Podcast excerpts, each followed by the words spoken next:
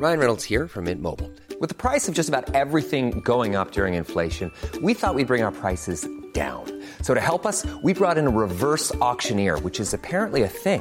Mint Mobile unlimited premium wireless. Ready to get 30, 30, bit to get 30, bit to get 20, 20, 20, bit to get 20, 20, bit to get 15, 15, 15, 15 just 15 bucks a month. So, Give it a try at mintmobile.com slash switch. $45 upfront for three months plus taxes and fees. Promo for new customers for limited time. Unlimited more than 40 gigabytes per month. Slows. Full terms at mintmobile.com. Heraldo Media Group presenta la información y el entretenimiento que usted necesita para estar enterado, también en su descanso. Informativo El Heraldo Fin de Semana, con Sofía García y Alejandro Sánchez, por El Heraldo Radio, con la H que sí suena y ahora también se escucha.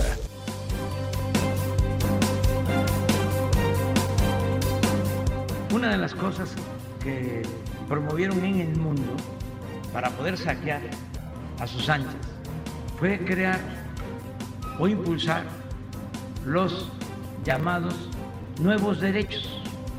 Entonces se alentó mucho, incluso por ellos mismos, el feminismo, el ecologismo, la defensa de los derechos humanos, la protección de los animales.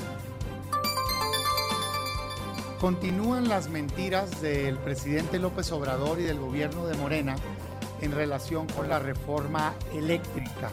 Una y otra vez, cada día, mienten a los mexicanos porque no tienen argumentos para sacar adelante su dañina reforma. En algunos casos superamos el millón de dosis en un solo día. Esto en forma acumulativa nos ha llevado a vacunar a más de 125 millones de dosis aplicadas que representan 74, más de 74 millones de personas. En este momento, 81% de personas ya tienen la vacunación con el esquema completo. Ahí en, Tulum, hace algunos meses se había establecido eh, una operación para atender un caso específico. Eh, con la situación que se fue presentando, eh, se analizó cuál era la condición, la, presencia de delincuencia. Eh, se tenían eh, o se implementó una nueva operación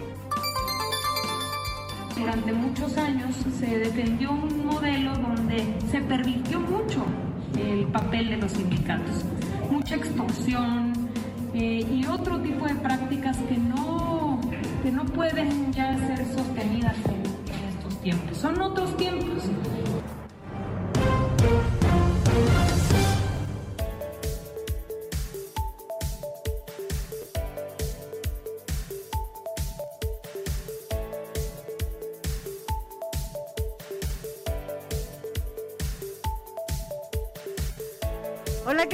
Muy buenos días. Son las 7 de la mañana con dos minutos. Y son las 7, por si usted no atrasó su reloj y ve mucha luz, bueno, pues ya, ya arrancó el horario de invierno. Ya tenemos esa hora, ya sabe que bueno, nos quitan, así dicen, en el horario de verano. Así que bueno, pues regresamos a nuestro horario normal. La verdad es que eh, nos viene muy bien salir a estas horas y ya ver casi que sale el sol. Así que no se confunda, son las 7 de la mañana ya con 3 minutos en este nuevo horario, nuestro horario de invierno. Así que todavía está tiempo de atrasar su reloj. Recuerde, es una hora nada más. Hoy 31 de octubre, que ya es el último día de este mes. Ya mañana arrancamos con noviembre. Y bueno, pues ya desde hoy estas celebraciones que se llevan con motivo del Día de Muertos están en todos lados.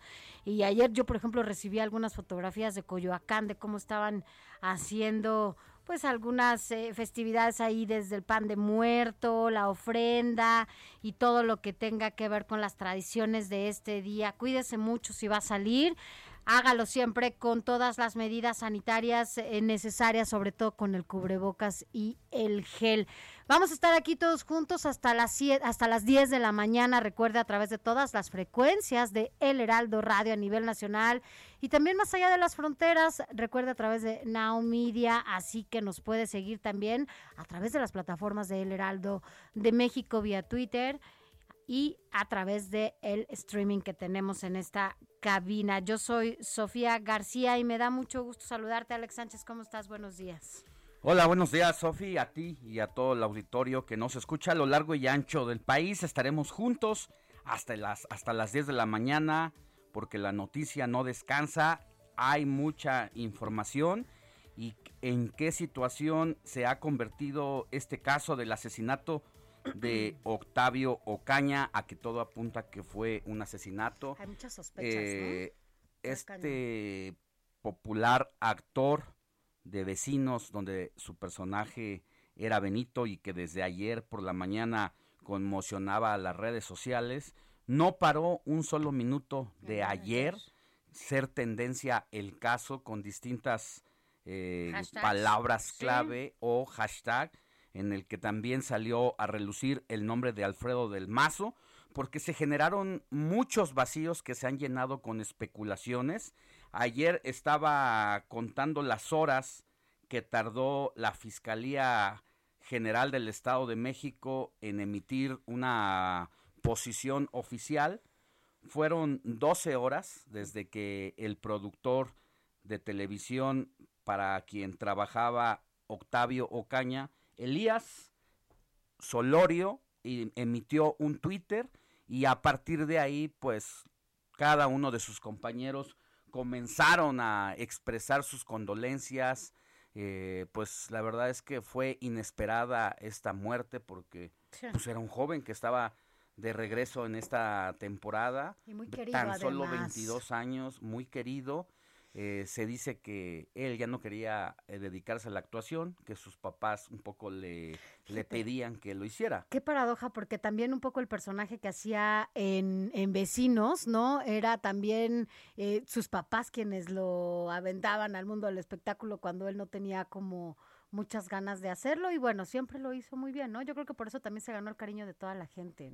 Su carita. Sí, la verdad es que daba, eh, eh, emitía ternura el, ternura. el joven, muy carismático desde pues que tenía ocho años de edad, siete seguramente que empezamos a conocerlo, justo a los siete años en la primera temporada, un jovencito pelirrojo con eh, gran capacidad histriónica para pararse frente a las cámaras y lo que él decía y quería todavía a pesar de tener 22 años y digo a pesar porque era muy joven pero para quien busca dedicarse al fútbol eh, a veces ya no es tan una edad tan Joven. para hacerlo sin embargo él conjuntaba las dos cosas había entiendo que jugado en el Pachuca precisamente como en las Azul, ¿no? reservas y lo que Cruz quería era jugar fútbol para debutar en el Cruz Azul Bueno, eso y fue lo casi único estaba a punto de hacerlo, de Ajá. decir me voy a dedicar completamente Al fútbol para dejar los espectáculos y bueno, pues se quedó en un sueño que no pudo cumplir. Y mientras la Procuraduría del Estado de México tardó 12 horas, la Fiscalía ahora llamada, eh, el gobierno de Cuautitlán Izcalli se tardó 17 horas en emitir un comunicado en donde pues no eh, dice nada, no sabemos los policías quiénes son, si están siendo investigados, si fueron remitidos. Lo que sí vimos es demasiados eh, videos. Es que sabes que Alex, a mí, tú me, tú platicas esto y se me viene a la mente mm, este caso que incluso eh, supuestamente resolvieron por una parte, porque después la Suprema Corte dio a conocer cuál era el fallo, el que fue allá en Yucatán, eh, Ravelo, este niño Ravelo, José Eduardo Ravelo, en donde también fue abusado y lastimado por eh, policías. En este caso no hay un abuso, bueno, pero también hay, hay muchas cosas ahí extrañas y sin embargo, para variar, eh, bueno, dijeron que había muerto de neumonía Bueno, después de la que lo habían conclusión atacado. fo- oficial y formal dice que no hubo ningún tipo de abuso por parte de las policías. Mm, es un caso muy raro donde tampoco hay una evidencia directa en contra de los policías. Acá. Eh, pero es lo que suponemos todos, un poco por los videos que fuimos viendo a partir de que ingresa a los separos, a, allá en Mérida y cuando sale sí se veía lastimado, pero nunca se evidenció a ciencia cierta que haya sido torturado o golpeado por la autoridad. En este caso, justo los videos que circulaban ayer, eh, se veía incluso cómo los policías abrían la puerta del lado del acompañante y le movían las manos a este joven, quien incluso también fue captado todavía con vida porque su mano derecha la llevaba como desesperadamente a la, a la cabeza. cabeza sin poder mover ya otra parte de su cuerpo y lo que llamó la atención es que después de estos videos aparecieron fotos que obviamente debieron haber sido divulgadas por los policías porque eran demasiados policías los que estaban allí eh, donde se ve a esta persona, a Octavio Ocaña, ya fallecido, con un arma de fuego en la mano, en la mano derecha, con la que se rascaba o intentaba tocarse la, cabeza, Y en ese momento, en ese video, no se aprecia a simple vista que haya habido un arma, sino hasta después, ya que definitivamente y desafortunadamente está, está muerto. Y lo que dicen también eh, amigos en las redes sociales se dio a conocer que él era zurdo. Entonces, por no hay lo forma. que entonces Y no bueno, coinciden las cosas. Porque una de las versiones supuestamente es que él traía un arma, ¿no? Y se había disparado. Entonces, vaya, hay tantas sospechas, está todo, hay varios videos en las redes sociales, mucha gente empezó a, a viralizar y efectivamente, como decías ayer, ¿dónde está el, eh, preguntaban por el gobernador, ¿dónde está el gobernador? La fiscalía se tardó muchísimo tiempo en responder, no hubo claridad desde el inicio, las autoridades locales, que era el presidente municipal de, de Cuautitlán Izcalli, tampoco reaccionó, o sea, Pues yo creo que ya todo el mundo anda de vacaciones, se adelantaron en el puente, les valió que este caso haya retumbado y lo más importante, Sofi, es en medio de esta situación que pone al descubierto Las el tipo de policía que tiene el Estado de México. Claro. Porque he sido testigo de que cuando uno transita por aquel lugar, la policía, eh, o sea, tú vas manejando y te da más miedo ver, creo que a una policía que a un auto sospechoso que se te pare al lado. Porque de verdad son extorsionadores y son bandidos. En el caso de un amigo mío, José Luis. Valencia, que vive mitad del tiempo en la Ciudad de México y mitad en Guadalajara, un día me llamó espantado porque iba con su esposa embarazada a Guadalajara y los detuvo una patrulla supuestamente con el pretexto de que iban a ser remitidos ya que no traían placas de traslado, así le decían, es que no traes placas de traslado, pero no sé a qué te refieres. El chiste es que me llamó en ese momento espantado porque casi lo encañonaban y para no hacerte el cuento largo, se lo llevaron con su esposa al cajero como si fuera un secuestro express, le hicieron que sacara cinco mil pesos para que se los dieran a los policías de Tlalnepantla en el Estado de México. Y esta situación que vimos ayer, o que se está en entredicho, más la que viven eh, quienes transitan por alguna de las avenidas Ese ahí. es el tema, el porque, o sea, nos enteramos ayer de esto porque estamos hablando Porque de un personaje popular. público. Si no supiéramos, ¿cuántos casos de estos no se darán diario en el Estado de México por la pues esta negligencia que hay por parte de las autoridades eh, de seguridad pública y además porque la gente tiene miedo, ¿no? Porque ya ni siquiera puede hablar. Imagínate cuántas denuncias no se hacen solo por el temor de las consecuencias que puedan tener con estos servidores públicos. Pues lamentablemente esa es la situación. ¿Cuántos casos? Esa es la pregunta acertada eh, que dejas en el aire.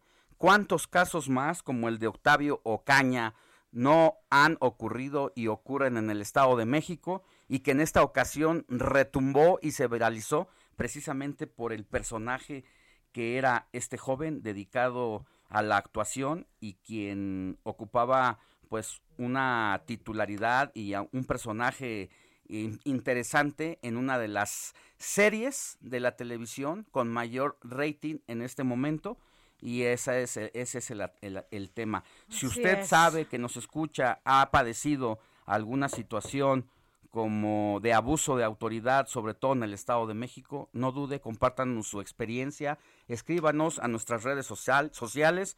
Yo soy Alejandro Sánchez, arroba Alex Sánchez MX. Y yo soy Sofía García, mi Twitter arroba Sofía García MX. También hágalo a través de nuestro WhatsApp. Escríbanos 55 91 63 51 19. 55 91 63 51 19. Si usted ha sido víctima justamente de este tipo de actos allá o conoce a alguien o conoce justamente esas zonas que bueno, sabemos de este lado, bueno, cuáles los focos rojos más importantes allá en el Estado de México, pero si usted es parte de ello y conoce, compártalo para que nosotros también a través de estos micrófonos podamos hacer la denuncia Aquí nuestro productor, Héctor Leiva, dice que él recientemente tuvo su propia experiencia ahí en la entidad mexiquense con la policía y ya nos platicarás, mi querido Héctor, tu testimonio más adelante. Mientras tanto, así empezamos con la información. Informativo El Heraldo fin de semana. Lo más importante en resumen. Mire, durante la primera jornada de la cumbre de líderes del G20 celebrada en Roma, los jefes de Estado y el gobierno mexicano acordaron un impuesto mínimo global del 15% a sociedades multinacionales para equilibrar el sistema tributario internacional a partir de su entrada en vigor del, de 2023. Esto, bueno, por estos paraísos fiscales que hay en algunos, usted lo conoce, ahora dado a conocer por estos, eh, ¿cómo le llaman? Eh, los papers, los Pandora Papers, que tienen su dinero en otros lugares en donde no pagan un peso de impuestos y bueno, ahora les dicen que, bueno, pues sí o sí tendrán que pagar el 15% de impuesto esté donde esté su dinero. La Secretaría de Salud reportó que hasta la noche de ayer se sumaron 3.478 nuevos contagios de COVID-19 y 325 nuevas muertes a causa de esta enfermedad, por lo que el país ya llegó a un acumulado de 288.276 defunciones, así como 3.805.765 casos confirmados. Y mire, a propósito del coronavirus, durante su participación en la cumbre del G20 allá en Roma, el secretario de Relaciones Exteriores, Marcelo Ebrard, pidió que las potencias mundiales reconozcan la validez de todas las vacunas contra la COVID-19 aprobadas por la OMS y no las restrinjan por motivos geopolíticos, como pasa en algunos países como Estados Unidos, en donde no dejan entrar a quienes se vacunaron, por ejemplo, con la vacuna rusa, con la Sputnik. Así es, y al cerrarse ya toda la revisión a la cuenta pública del año 2019 y que es el primer ejercicio de este tipo en el gasto del actual presidente de la República, Andrés Manuel López Obrador, el secretario de la Comisión de Presupuesto de la Cámara de Diputados, Héctor Saúl Telles, acusó que el gobierno federal utilizó de manera irresponsable 125 mil millones de pesos de los fondos de estabilización que no habían sido tocados en 20 años y advirtió que se desconoce en qué fueron empleados esos recursos. Y miren, más información, el gobierno de la Ciudad de México informó en su Gaceta Oficial que este lunes, mañana, lunes 1 y martes 2 de noviembre, habrá ley seca en las alcaldías Tláhuac, Tlalpan, Coyoacán, Cuauhtémoc, Venustiano Carranza y Milpalta, por lo que habrá operativos para inhibir la venta de alcohol en lugares públicos y también en panteones.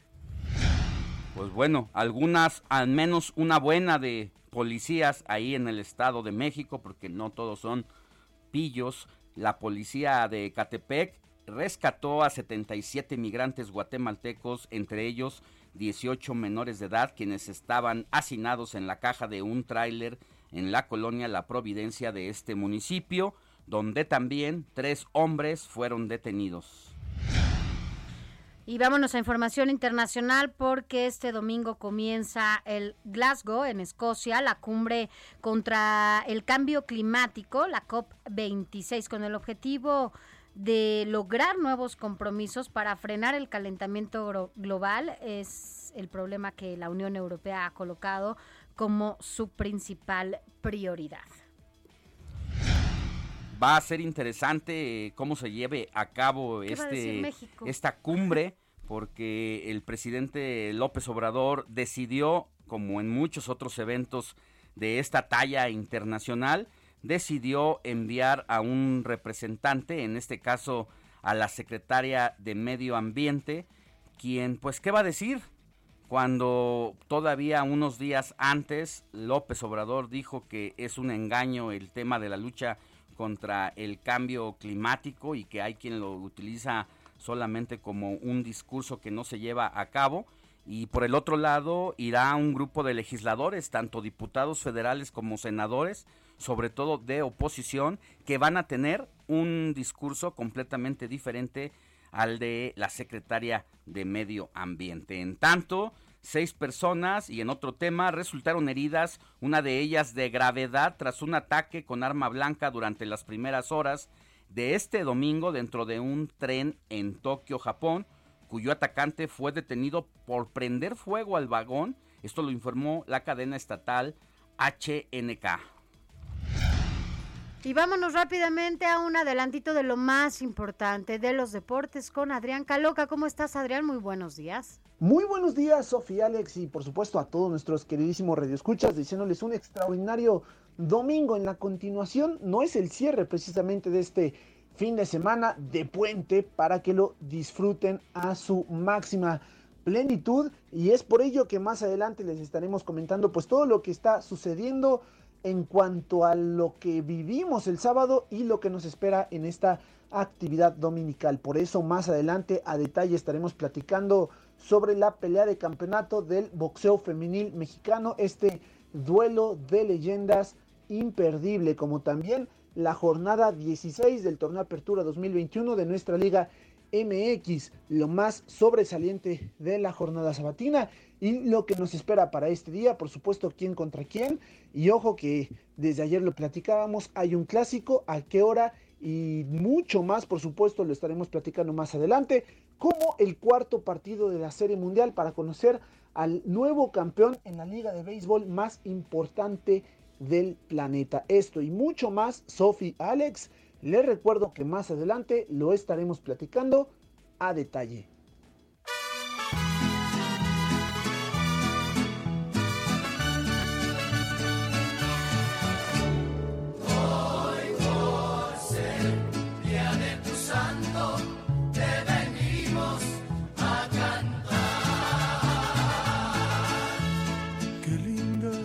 Justo cuando son las 7 de la mañana con 22 minutos, saludamos a nuestra querida Moni Reyes porque nos dice a quién debemos abrazar este día con especial afecto debido a que es su santo. Mi querida Moni, muy buenos días. Hola Alex, muy buenos días. Sofi, ¿qué tal amigos? Pues ya con la luz del amanecer, con este nuevo horario de invierno, hasta me siento rara, Alex, de no ver sentí que era más tarde hace rato, ¿no? Sí, sí, sí, ¿Verdad? Y las estrellitas, y siempre estoy en la terraza aquí de la redacción del Heraldo Radio, pero ahora ya tengo todo el sol encima. Pero bueno, muy buenos días. Aquí vamos a festejar esta mañana, este día, este domingo, 31 de octubre, a quien lleve por nombre Alonso. Y vamos a platicar un poquito de San Alonso, que nació en Segovia, España, en el año 1531 provenía de una familia de comerciantes tejedores de telas.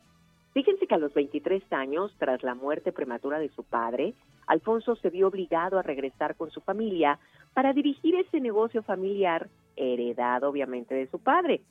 Sin embargo, pues no iba bien, no le interesaba en absoluto las telas y bueno, pues en ese inter se había casado, había tenido dos hijos y sufrió mucho porque unos añitos después Alfonso perdió dramáticamente a su esposa y a su hija. Bueno, pues después de todas estas penurias de la vida y el sufrimiento, se dio todas sus posiciones a su único hermano y se trasladó a Valencia para reingresar en la compañía de Jesús. Desempeñó la tarea de porteador, por eso dicen que es patrono de los porteros, encontrando en esta profesión la paz del alma y también el camino que le conducía a la santidad. Esta es la historia de San Alfonso, pero además de darle un abrazote a los Alonso, que conocemos varios, ¿no? Alonsos, a Antonino, Quintín, Cristóbal y León. ¿Cómo ven, Sofía Alex? León, Oye, ese león también cumple su santo cada rato, ¿verdad? Pero bueno, pues no importa, tenemos a un león que queremos mucho aquí, entonces bueno, pues qué bueno que cumpla tantas veces, sea su santo. Abrazo, mi querida Moni, nos escuchamos más adelante. Hoy no hay que darle abrazo a, los beatos Alejandro. Ahora no. Pausa y volvemos con más. Gracias. La noticia no descansa. Usted necesita estar bien informado también el fin de semana. Esto es Informativo El Heraldo Fin de Semana. Heraldo Radio. Informativo Heraldo Fin de Semana. Regresamos.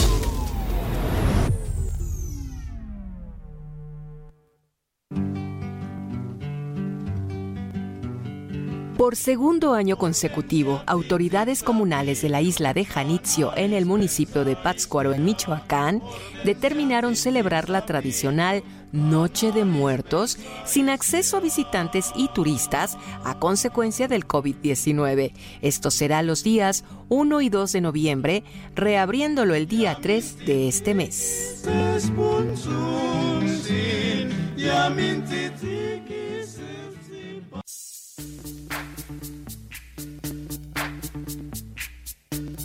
VIP. Let's kick it. Ice, ice, baby. Ice, ice, baby. All right, stop, collaborate and listen. Ice is back with my brand new invention. Something grabs a hold of me tightly, flow like a harpoon daily and nightly. Will it ever stop? Yo, I don't know. Turn off the lights and I'll glow. The extreme, I rock a mic like a vandal. Light up a stage and wax a chump like a candle. Dance. Aquí ya estamos recordando viejos tiempos de las juventudes, de qué será, de secundaria, de o de prepa. ¿De quién? ¿De nosotros? De pues de nosotros, porque acá ni había nacido el Javi, nuestro operador, ni siquiera había nacido, yo creo, y nuestro productor sí ya. Ahora resulta que estabas, en la primaria. resulta. En quinto A. ah, bueno, sí, yo también. En quinto A. Sí, en el 89 estábamos en la primaria. Yo ya estaba en no, sí. Yo ya ah, estaba en, la, secundaria. en la secundaria, tenía 14, 13 años y la verdad es que era un deleite escuchar a este personaje. Pero, ¿y por qué lo estamos celebrando hoy? Hoy lo estamos celebrando, bueno, para quienes como Javi no están tan familiarizados con esta canción, se llama Ice Ice Baby, ya lo escuchamos. Y es que justo un día como hoy, este rapero, eh, ese sí, bueno, es uno de los, fue el uno de, un, el único éxito, sí fue el único éxito de este, de este rapero. Bueno, pues eh, un día como hoy, el 31 de octubre, el rapero estadounidense Robert Matthew Van Winkle, eh, conocido como Vanilla Ice, pues está cumpliendo 54 años. Y este tema que lanzó en el 89, ya nos lo decía nuestro productor, bueno, pues se convirtió en un referente en la historia de del hip hop y del rap, porque yo me acuerdo cómo se ponían a bailar, ¿te acuerdas? Eran con la música, exacto, había, había música y cómo hacían sus piecitos para adelante, para adelante, para adelante, iban así caminando, se tiraban, ¿no? Al piso, algo así como break dance, o sea, combinaban el rap, el rap con el break dance y se ponían ahí a bailar los chavitos. La verdad es que fue una buena época. ¿Ah, sí?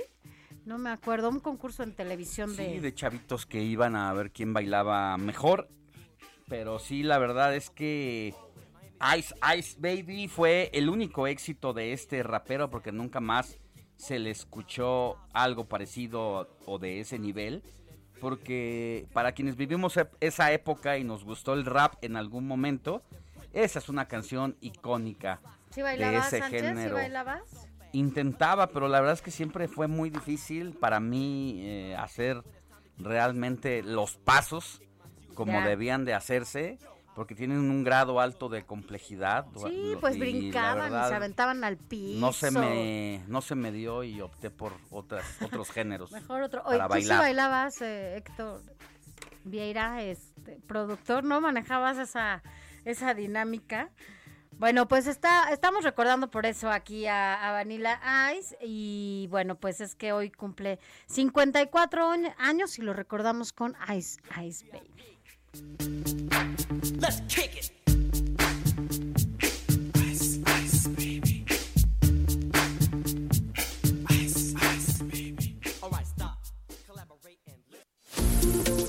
Informativo El Heraldo Fin de Semana con Sofía García y Alejandro Sánchez. Síganos.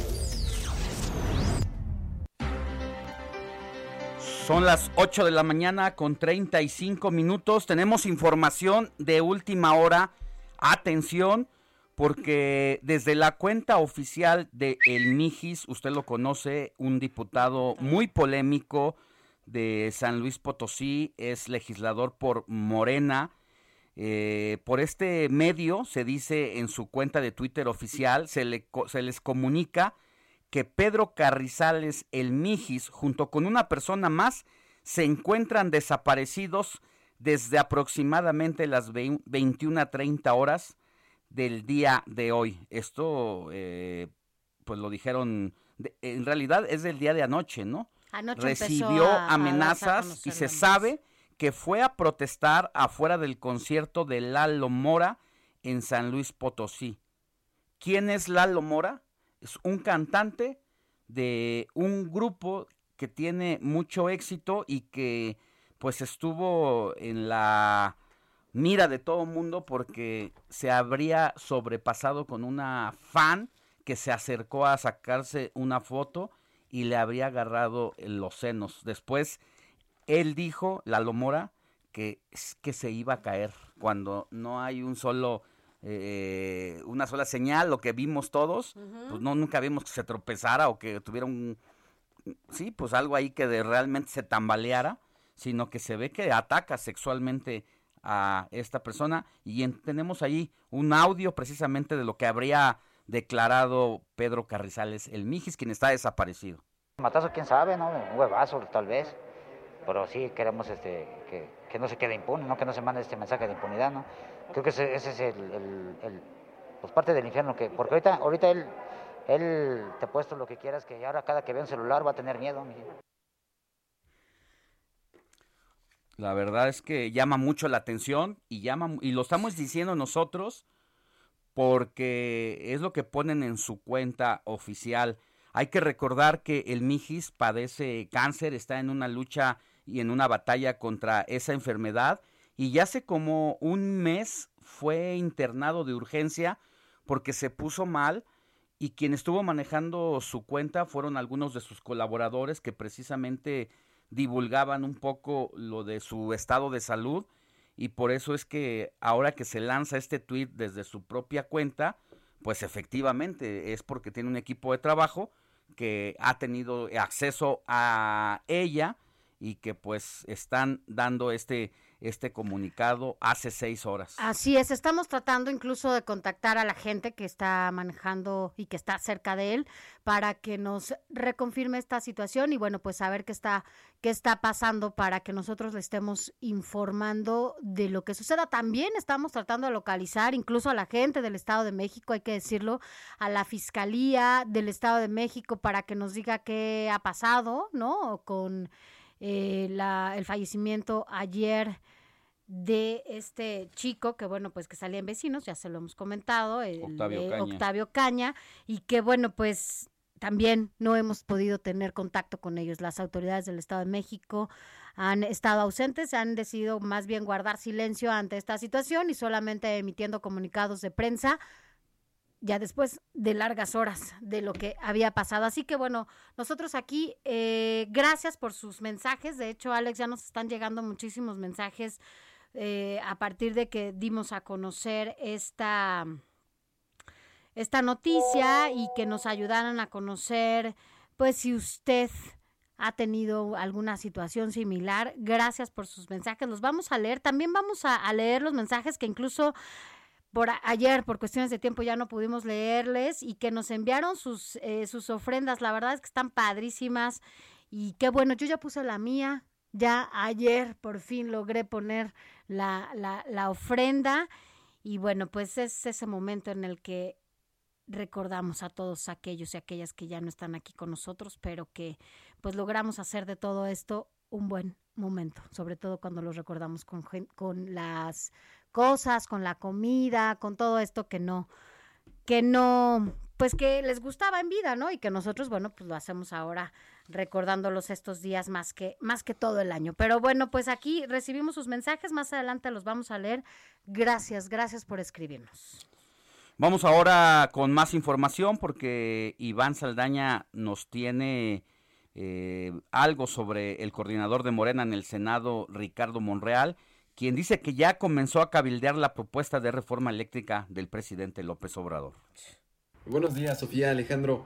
El líder de los senadores de Morena, Ricardo Monreal, dijo que ya comenzó a cabildear la propuesta de reforma eléctrica del presidente Andrés Manuel López Obrador y que esperan recibirla en el Senado como minuta durante la primera semana de diciembre. Sin embargo, ante la polémica que ha provocado la cancelación de contratos y permisos en el sector que plantea la iniciativa actualmente en análisis de la Cámara de Diputados, aseguró que los senadores van por proteger la seguridad jurídica de las empresas.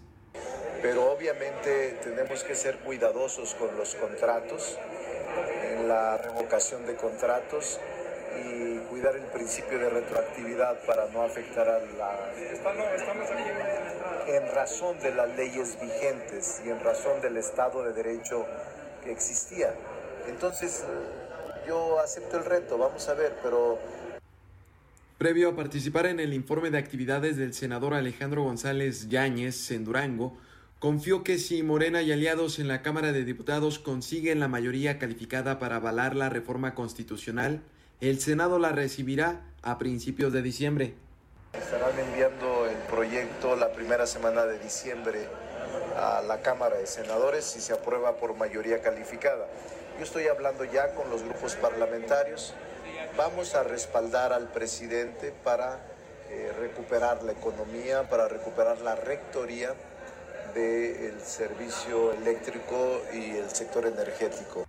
En la iniciativa de reforma constitucional del Ejecutivo se propone un nuevo sistema eléctrico nacional para regresar al Estado la conducción del sector, dotando a la Comisión Federal de Electricidad del 54% del mercado y a la iniciativa privada del 46%. También cancela contratos y permisos a la iniciativa privada y elimina los órganos reguladores como la Comisión Reguladora de Energía. Además, establece que el aprovechamiento del litio será exclusivo de la nación. Sofía, Alejandro, la información esta mañana.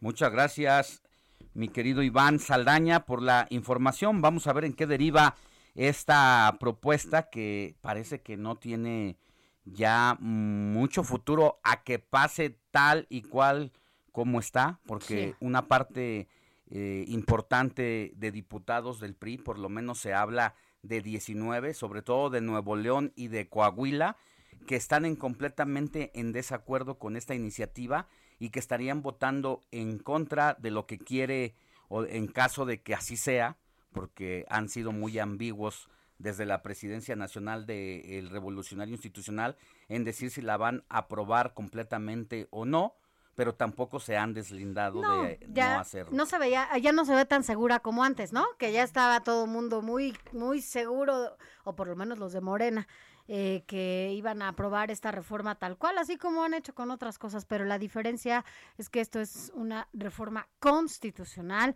y que no puede pasar así como así, como le han hecho con el presupuesto, como le han hecho con todo lo que ha pasado últimamente en el Congreso, porque no se necesita solamente la mitad más uno, se necesita por lo menos tres eh, terceras partes de los diputados y senadores para que se pueda aprobar esta esta iniciativa, pero bueno, vámonos a, a más temas porque, eh, bueno, pues el secretario de Relaciones Exteriores, Marcelo Ebrard, pidió a la Organización Mundial de la Salud y al G20, que anda por allá, el secretario, el canciller, pues la aprobación universal de vacunas contra el COVID-19, París, porque bueno, pues hay países como Estados Unidos en donde si te aplicaste eh, la rusa, la eh, Sputnik, pues no puedes entrar. Y lo que están diciendo es que, bueno, pues que se haga esto ya una realidad para que no haya restricciones, restricciones sobre todo cuando pues ya, ya se vacunó la gente, ¿no, París? Buenos días, Sofía, Alejandro, amigas, amigos de México. Así es, México propuso a los líderes del G20 que la comunidad internacional reconozca todas las vacunas contra el COVID-19 aprobadas por la Organización Mundial de la Salud sin condicionamiento de ningún tipo. En Roma, Italia, durante la primera sesión de la cumbre del G20 sobre economía global y salud global, el secretario de Relaciones Exteriores, Marcelo Ebrard, hizo un llamado a los líderes mundiales al reconocimiento universal de las vacunas. Expuso los esfuerzos de México y América Latina por avanzar en la vacunación de sus poblaciones, así como la producción de sus propios eh, biológicos para evitar la dependencia en otras regiones. Marcelo Ebrard transmitió a las líderes los del mundo los saludos del presidente Andrés Manuel López Obrador y compartió el llamado a este reconocimiento universal de las vacunas. Solicitó a estas líderes del G20 apoyar la vacunación también en los países en vías de desarrollo, donde los porcentajes de inmunización son bajos por las dificultades para acceder a las vacunas. Y es que en esa sesión Marcelo Ebrard señaló que se debe impulsar que las vacunas sean consideradas como bienes públicos globales y reconocer la competencia de la OMS como autoridad que certifica las vacunas, ya que la discriminación que existe en el reconocimiento de ellas pone en riesgo la recuperación económica y la eficacia de esta plataforma COVAX, que es para repartir vacunas de manera creativa en el mundo. Esa es la información que les tengo, Sofía, Alejandro. Gracias, Paris. Muchas gracias. Buen día. Buenos días. Buenos días. 8 de la mañana con 46 minutos. Seguimos con más información. Informativo El Heraldo fin de semana con Sofía García y Alejandro Sánchez. Síganos. Estamos, estamos con los tropiezos sobre la hora.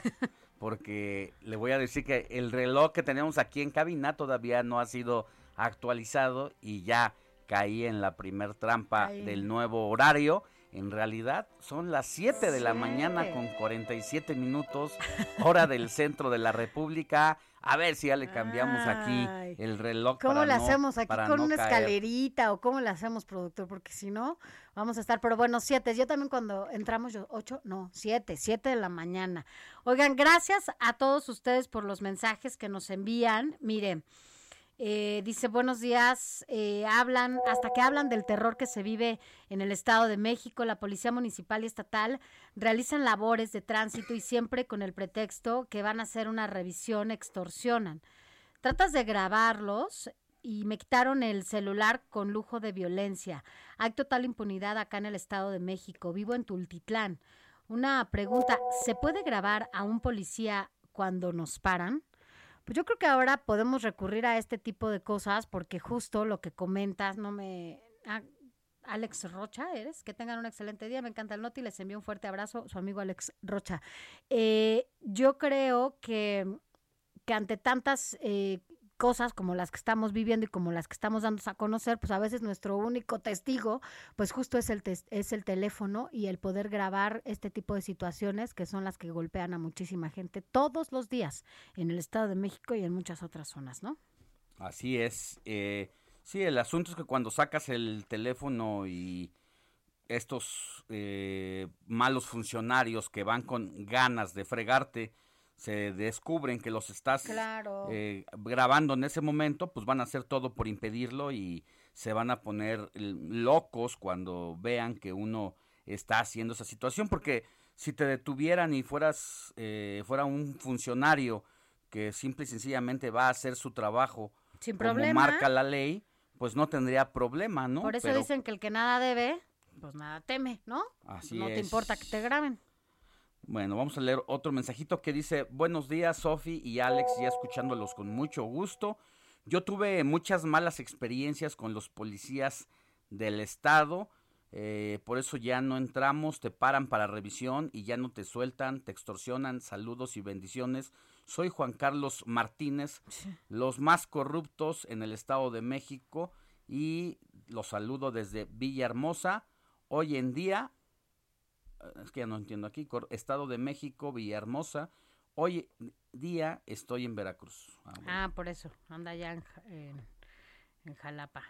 Bueno, ahorita vamos a seguir leyendo sus mensajes. Gracias por escribirnos. Gracias. Eh, recuerden, ustedes hacen posible este, este espacio. Nada más les recuerdo rápidamente nuestro WhatsApp para que se ponga en contacto directo con nosotros. 5591 6351 19. Escríbanos, escríbanos y bueno, pues ya sabe que estos micrófonos finalmente es eco de lo que usted necesita decir y denunciar para que podamos ayudarle de alguna manera. Vámonos a más información hasta el estado de Baja California porque siguen los relevos en las gubernaturas después de los resultados del pasado 6 de junio y en Baja California pues ya está la toma de posesión de Marina del Pilar Ávila Olmeda como nueva gobernadora de la entidad.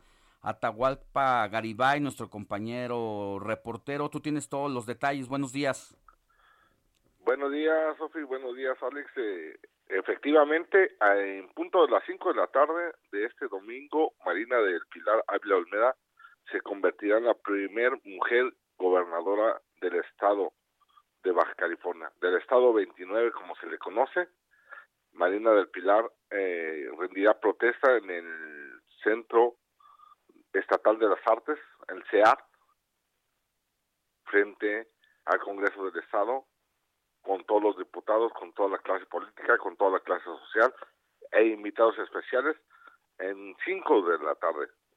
Tenemos, tendremos una nueva gobernadora y la primera mujer gobernadora, como tú lo dijiste bien, el 6 de junio anterior ganó la elección con casi 280 mil votos 280 mil votos de baja californianos que eligieron la opción de Morena, de Marina Ávila del Pilar.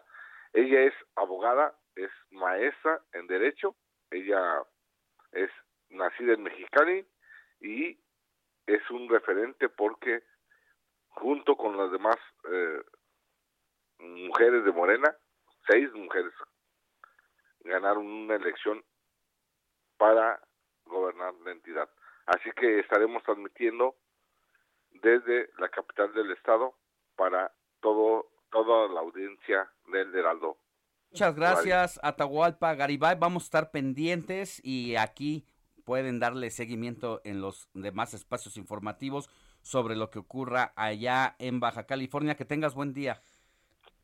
Buen día. Oye, la verdad es que es de celebrarse porque ya lo hemos comentado en este espacio, es el momento en el que más mujeres ocupan una gubernatura. Está cerrando el lunes, el lunes ya estará también rindiendo protesta Indira Vizcaíno allá en Colima, así que bueno, pues este fin de semana, concluyendo el lunes, vamos a tener ya a tres eh, nuevos gobiernos, uno Marina del Pilar, del Pilar, Rubén Rocha también, ella eh, estará allá en Sinaloa y también Indira Vizcaíno y eso nos hace muy feliz a las mujeres porque bueno ha sido una lucha de muchos años de muchos años los que han estado justamente peleando por esto y que hoy las cuotas de poder digo las cuotas eh, de género son las que hacen que las cosas sean distintas ¿cómo ves Alejandro? Pues así es, ya son más de nueve gobernadoras las que son más de nueve gobernadoras ya las que estarán al frente de un Estado de la República en tantos años desde que México es independiente. No había habido tantas mujeres como las que van a llegar hoy en esta última etapa de las elecciones pasadas. Así es, así que bueno, pues qué bueno allá María del Pilar, María Marina del Pilar Ávila será la nueva gobernadora en Baja California. Vamos a leer más mensajes que nos llegaron. Entiendo que nos siguen escribiendo por todo lo que tiene que ver con el Estado de México y la situación que nosotros reportamos aquí en este espacio desde muy temprano que le hemos estado comentando. Lo que nos dicen ahora. Buen día, mis amigos. Saludos desde el sur de Tamaulipas. Me encanta su noticiero más más el de los domingos. Gracias, gracias por escribirnos. Nada más que no nos dices quién quién eres. También nos escribe Lupita y Enrique, como siempre, gracias por acompañarnos cada fin de semana aquí en este espacio. Y bueno, pues nosotros vamos a una pausa, no se vaya, vamos a regresar con mucho más. Quédese, quédese, hay muchos mensajes y también muchas ofrendas que nos están mandando, ¿eh? Gracias por acompañarnos y por estar con nosotros. Escríbanos a nuestro Twitter y a nuestras redes sociales. Yo soy Sofía García, mi Twitter arroba Sofía García MX. Yo soy Alejandro Sánchez, escríbame a mi Twitter, Alex Sánchez. Vamos a una pausa y volvemos con más información.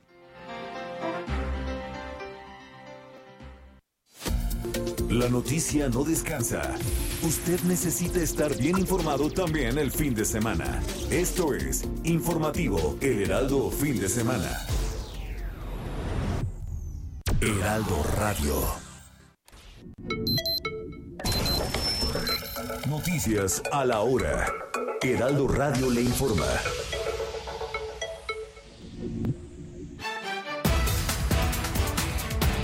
9 de la mañana en punto. El Congreso de Oaxaca prohibió los chanclazos, coscorrones, cinturonazos o cualquier castigo corporal o forma violenta de disciplina o tratos humillantes contra los niños, así como cualquier otro acto que tenga como objetivo causar dolor o malestar, aunque sea leve. Esta madrugada Puebla registró un rojo amanecer luego de la explosión de una toma de gas LP que se registró en uno de los ductos ubicados en la Junta Auxiliar de San Pablo Xochimehuacán y que dejó al menos siete lesionados. Por las festividades del Día de Muertos en este fin de semana largo, seis alcaldías de la Ciudad de México ya implementaron la ley seca a través de acuerdos publicados en la Gaceta Oficial. Las alcaldías Tláhuac, Tlalpan, Coyoacán, Cuauhtémoc, Venustiano Carranza y Milpa Alta. Personal de la alcaldía Magdalena Contreras realizan recorridos por los cuatro panteones de la demarcación para supervisar que se otorguen los apoyos necesarios a los familiares que visitan a sus seres queridos en estas fechas especiales. El gobierno de la Ciudad de México informó que se realizará un protocolo especial para salvaguardar la seguridad de participantes y asistentes del desfile de Día de Muertos titulado Celebrando a la Vida 2021, que iniciará hoy en el Zócalo Capitalino a las 12 horas y que concluirá en el Campo Marte. En el mundo, los líderes del G20 reunidos en Roma acordaron hoy mantener el techo del calentamiento global en 1.5 grados y emprender acciones, según confirmaron fuentes oficiales, tras una noche de largas negociaciones.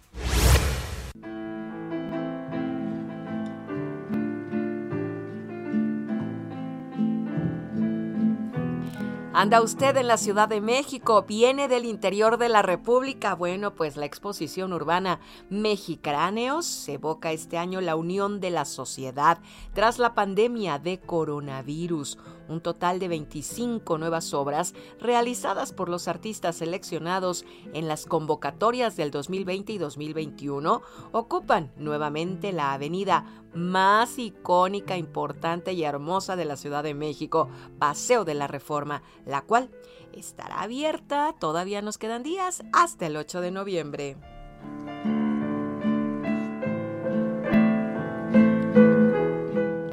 Son en este momento las 9 de la mañana con 3 minutos tiempo del centro de México y los invitamos amigos a que sigan en la frecuencia del Heraldo Radio sintonizando por supuesto esta mañana el informativo fin de semana con Sofi García y Alex Sánchez. Les saluda Mónica Reyes. Buen día.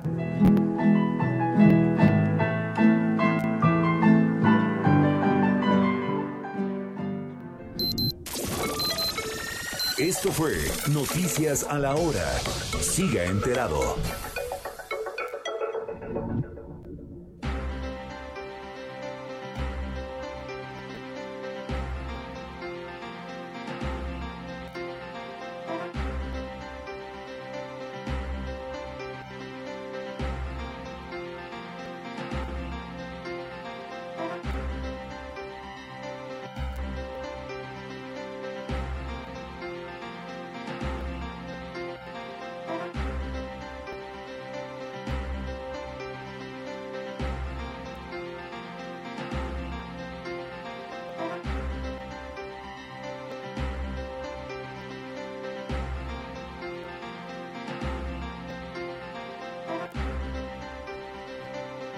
8 de la mañana ya con 4 minutos. Recuerda, estamos en este nuevo horario ya, o más bien en el horario normal que es el de invierno.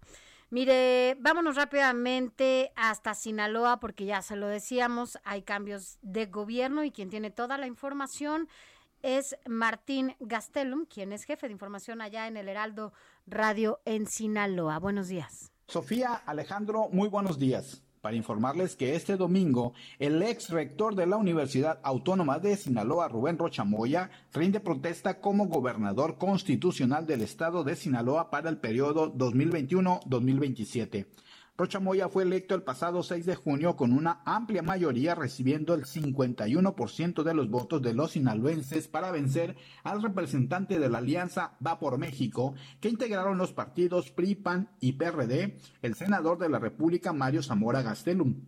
De esta manera, Rocha Moya se convierte en el primer gobernador no priista que gobernará Sinaloa desde la Revolución Mexicana, tenemos el antecedente de la elección de Mario López Valdés, quien ganó la gubernatura en 2010, pero este lo hizo sin renunciar a su militancia priista y encabezó la alianza del PAN PRD y Movimiento Ciudadano para vencer al empresario Jesús Vizcarra Calderón, que fue el candidato priista en aquella ocasión. Hoy, 31 de octubre de 2021, Rubén Rocha Moya toma las riendas del gobierno de Sinaloa, al que llega con el apoyo de Morena y con una militancia en la izquierda de poco más de 50 años. Rocha Moya ha designado su gabinete con siete varones y seis mujeres, entre los que se encuentran tanto luchadores sociales de izquierda y empresarios cuyo único objetivo, lo acaba de decir el ahora gobernador, será el de trabajar para implementar las acciones tendientes en mejorar las condiciones de los más pobres de la entidad, Morena el pasado 6 de junio ganó 12 de las 18 alcaldías del estado, 22 de las 40 curules y la gobernatura del estado de Sinaloa. Es la información, Sofía, Alejandro, muy buen domingo. Gracias, muchas gracias Martín Gastelum, quien es jefe de información del Heraldo Radio allá en Sinaloa. Bueno, pues ya Sinaloa y Baja California a partir de hoy tienen nuevos gobernadores y gobernadora en Baja California y el lunes, Indira Vizcaíno estará ya también encabezando el gobierno de Colima. Pero son seis, seis gobiernos los que el próximo año estarán en juego. Y bueno, pues empieza en diciembre ya el proceso preelectoral, que le llaman con estas precampañas, eh, y el próximo año estarán en campañas a partir de marzo. Estos estados, ¿no? Eh, son seis. ¿Cuáles son? Tenemos Aguascalientes, que es actualmente gobernado por el Partido Acción Nacional y donde es el único estado que el PAN podría asegurar. Tenemos a Durango, que es parte de una coalición, eh, PAN, PRD. Tenemos al Hidalgo, que también es un estado completamente priista. Oaxaca también es un estado priista. Bueno. Quintana Roo. ya, ni sabemos. Eh, bueno, sí, en este momento porque ya sé, ya sabemos por qué lo dices, para que la audiencia lo entienda, pues es porque hay ahí un guiño que tiene eh, el gobernador Alejandro Murat hacia López Obrador, que ni siquiera tienen gobernadores del propio partido de Morena hacia el jefe del estado, como el gobernador de Puebla, Miguel Barbosa, que cada día están más separados pero el oaxaqueño con López Obrador y López Obrador, pues también amor con amor se, paga, como diría el propio presidente. También está Quintana Roo, también un estado de coalición PAN-PRD, y tenemos a Tamaulipas, un estado eh, que saldrán ya más allá, donde es gobernado por Acción Nacional y donde en 2018 fue una entidad que arrasó eh, la ola azul allá, mientras... Contrario a lo que se vivió. Todo lo que se vivió, que supimos que fue el llamado tsunami guinda, que fue esta avalancha de votos que recibió a favor López Obrador, quien gana con una amplia mayoría la presidencia de la República y que al mismo tiempo se lleva una una mayoría en la Cámara de Diputados. Así es. Pero Tamaulipas fue como un bastión y fue la excepción.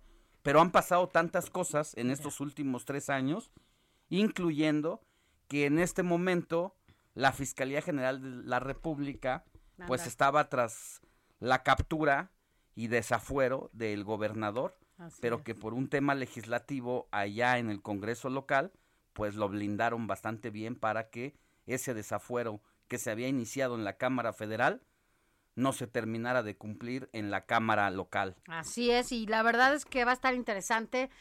Aunque bueno, ya pareciera que todo está escrito, ¿no? Cómo van a estar pintadas estas gubernaturas, pero por lo pronto, eh, Aguascalientes, Durango, Hidalgo, Tamaulipas, Oaxaca, Quintana Roo van a cambiar de gubernaturas y también en lo que tiene que ver con Quintana Roo, y Durango van a cambiar presidencias municipales, Quintana Roo va a cambiar de Congreso, vaya, eh, puede haber también qué va a pasar con los gobiernos pristas que todavía quedan, ¿no? En estos lugares como Hidalgo y como Oaxaca, en donde ya hay amores, amores. No, y sobre todo porque exactamente donde, mira, lo que pasa, lo que está pasando allá en Sinaloa, se ha hablado de que el gobernador saliente, Quirino Ordaz habría entregado la plaza para favorecer al candidato de Morena.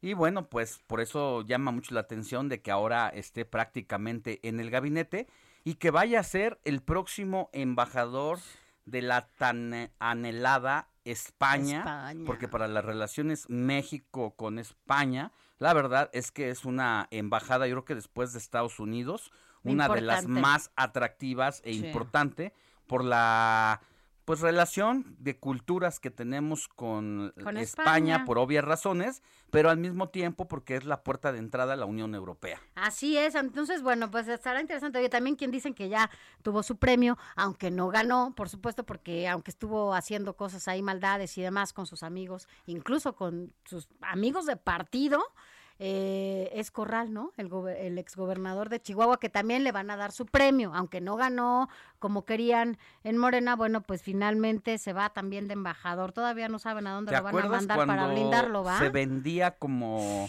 el verdadero opositor y que iba a ser casi, casi el próximo candidato a la presidencia de la República y que en el paso se fue desvirtuando su gubernatura porque empezó eh, pisándole los talones a el gobernador anterior, a su antecesor, a eh, quien fue diputado y presidente de la Cámara de Diputados, César Duarte. Se abrieron más de 380 investigaciones que ahora, al haber terminado su gobernatura, se desvanecieron, estuvieron mal integradas e incluso Duarte hasta podría demandarlo y bueno, no conforme con eso, atacó a su compañera de partido. Ahora gobernadora. A Maru Campos, porque él no quería que ella fuera la candidata a gobernadora. Sin embargo, la popularidad y el arraigo que tenía esta mujer, muy echada para adelante, que no se intimidó ante las amenazas de ponerle eh, Javier Corral la bota en el cuello, echándole a andar el aparato de justicia. Todo el aparato del Estado contra Ella siguió adelante y poco a poco eh, le fue dando la vuelta a tal grado que al llegar ya a la última etapa, ya Corral estaba prácticamente desaparecido. Corral también en su momento se mm. intentó poner al tú, tú, por tú con el presidente de la República y con dos zapes que le metió le puso en su lugar. El Palacio Nacional así grandote como lo veías y pues lo puso en su lo puso en su lugar. Pues no aguantó más de un gancho aplica el hashtag pobre Corral pero porque nomás no hay quien lo dónde va a quedar en el PAN no lo quieren. está claro que en el PAN no lo quieren y ya, yo creo que ya hasta lo expulsaron, pero no, no, no. Después, eh, con Morena, ¿tú crees que los morenos, después de que no les hizo bien su tarea, los van, lo van a querer ahí? Entonces, pues lo van a arropar en una embajada, como lo están haciendo con estos exgobernadores que trabajaron a favor de este gobierno y operaron en los estados para que las cosas sean. Eh, Porque fíjate, una cosa, y partiendo de esto que tú estás diciendo, que tienes toda la razón y tocas un ángulo interesante. Justo Corral, con tal de hacerle la vida imposible a Maru, Maru. Campos, su compañera, porque si alguien quería Corral que fuera el candidato, era a Gustavo Madero, Madero, claro. senador eh, de la República, Habla- habla ahora plural. que regresó, y ahora diputado plural, que prácticamente está renunciando al Partido Acción Nacional con esa decisión. Pues es que se estaba, eh, se decía y todos eh, tras bambalinas y en los pasillos, todo el mundo te decía que era evidente la manera de operar por parte de, Javier Corral a favor de a- el partido de Morena y su candidato allá En el estado. estado y todo el mundo daba por hecho prácticamente que con esa operación y con el PAN aparentemente dividido allá en Chihuahua.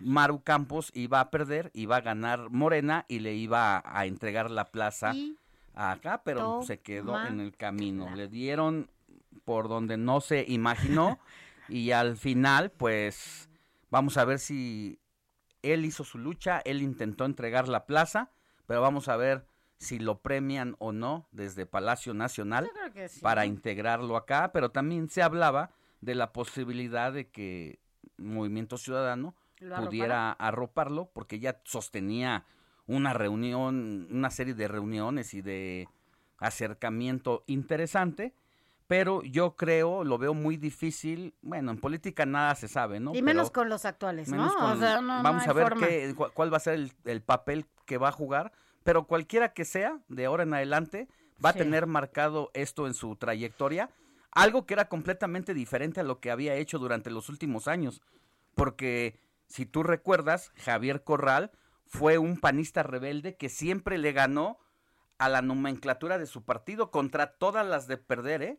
Le ganó la, la diputación que no le querían dar los panistas, se fue a los tribunales y la ganó. Pues sí, pero le ganó a, a era otra, Vicente ¿no? Fox las, la- las discusiones.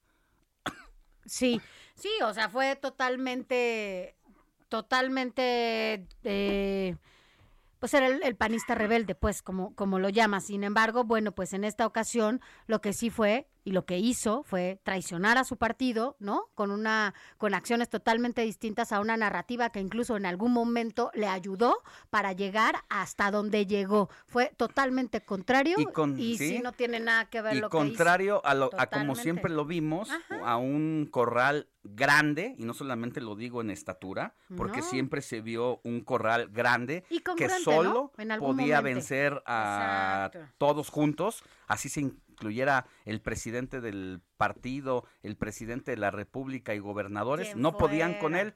Hoy que es gobernador se hizo chiquito y se Y desvaneció esa figura fuerte que conocimos traicionando a su partido. Pero bueno. Así las cosas con Corral, pero bueno, pues ya, ya veremos cómo le va a Maru Campos eh, por allá, otra de las mujeres que también ganó esta elección, así que le deseamos todo el éxito hasta ahorita. Que nos cuente después cómo le va.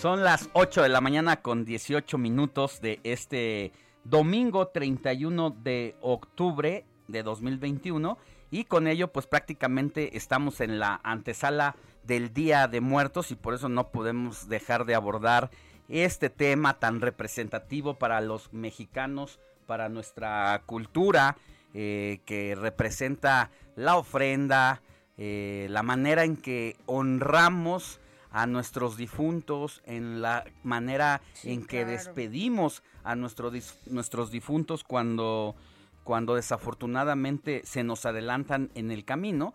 Y para quienes nos ven del, desde el exterior, pues sí, eh, les ha representado una pues manera de analizarnos, de vernos cómo, cómo nos comportamos ante la muerte y por eso agradecemos que esté con nosotros al doctor Robert Markens, él es investigador del Instituto de Investigaciones Estéticas de la UNAM, con sede en Oaxaca, nada más y nada menos que uno de los Wow. estados con gran riqueza cultural y por eso es que decidimos pues buscarlo a él para que nos hable de esta situación, de lo que pasa el Día de Muertos, pues es una de las celebraciones más importantes para los mexicanos, además de representar una combinación muy compleja y apasionante de elementos prehispánicos con cristianos.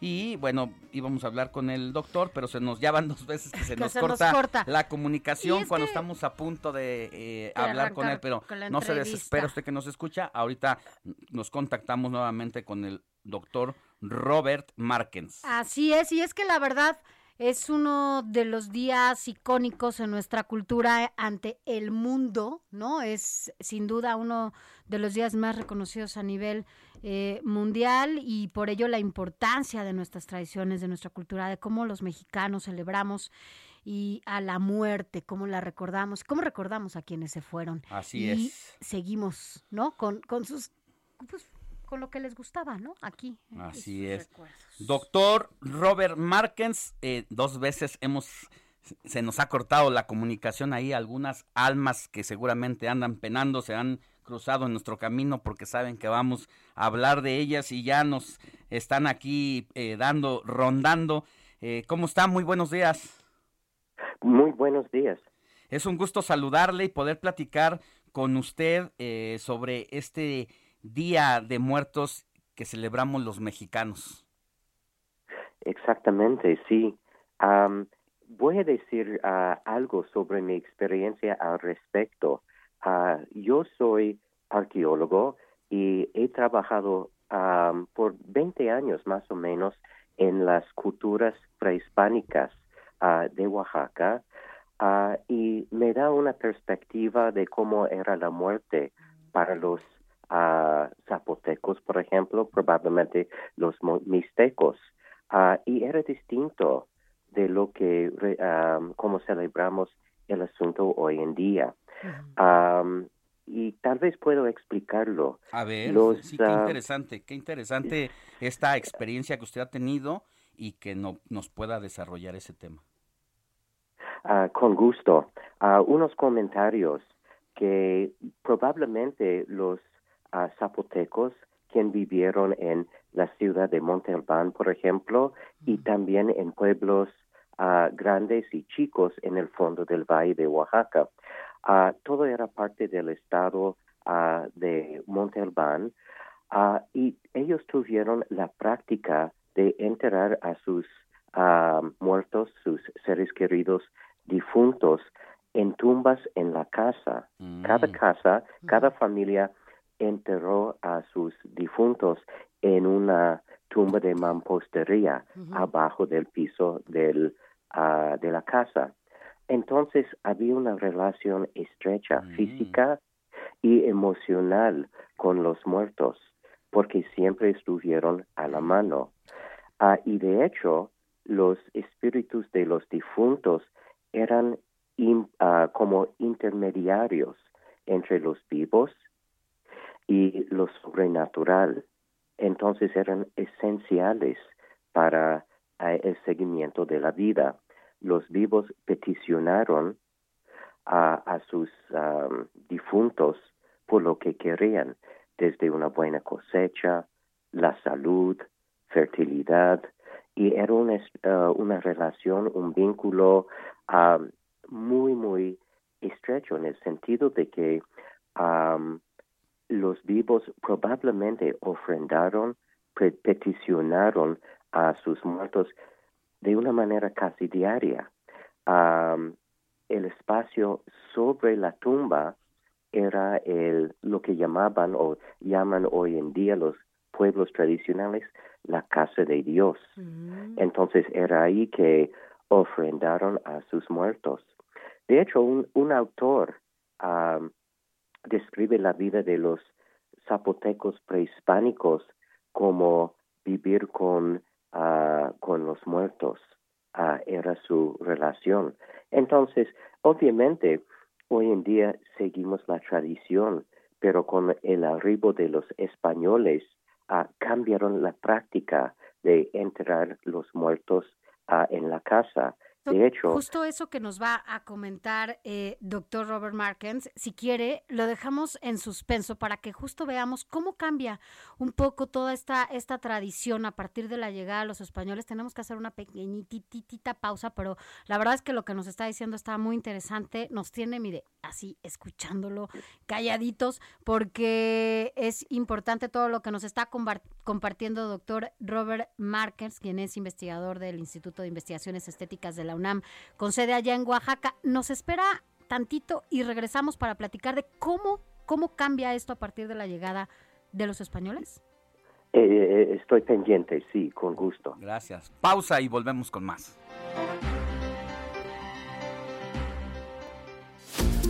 La noticia no descansa. Usted necesita estar bien informado también el fin de semana. Esto es Informativo El Heraldo Fin de Semana.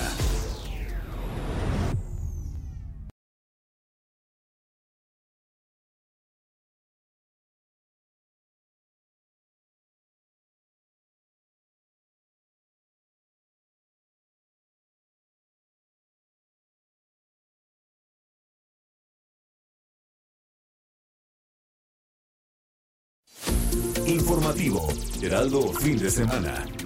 Regresamos.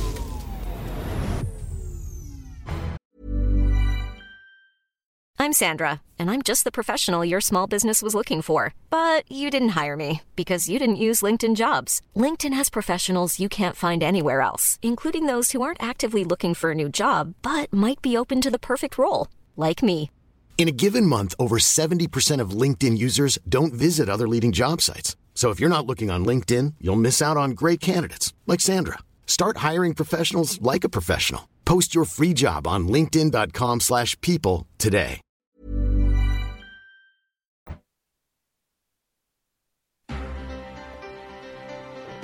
8 de la mañana con 30 minutos eh, hora del centro de la República. Seguimos. Mire, estábamos en una entrevista muy interesante con el doctor Robert Markens, investigador del Instituto de Investigaciones Estéticas de la UNAM con sede en Oaxaca.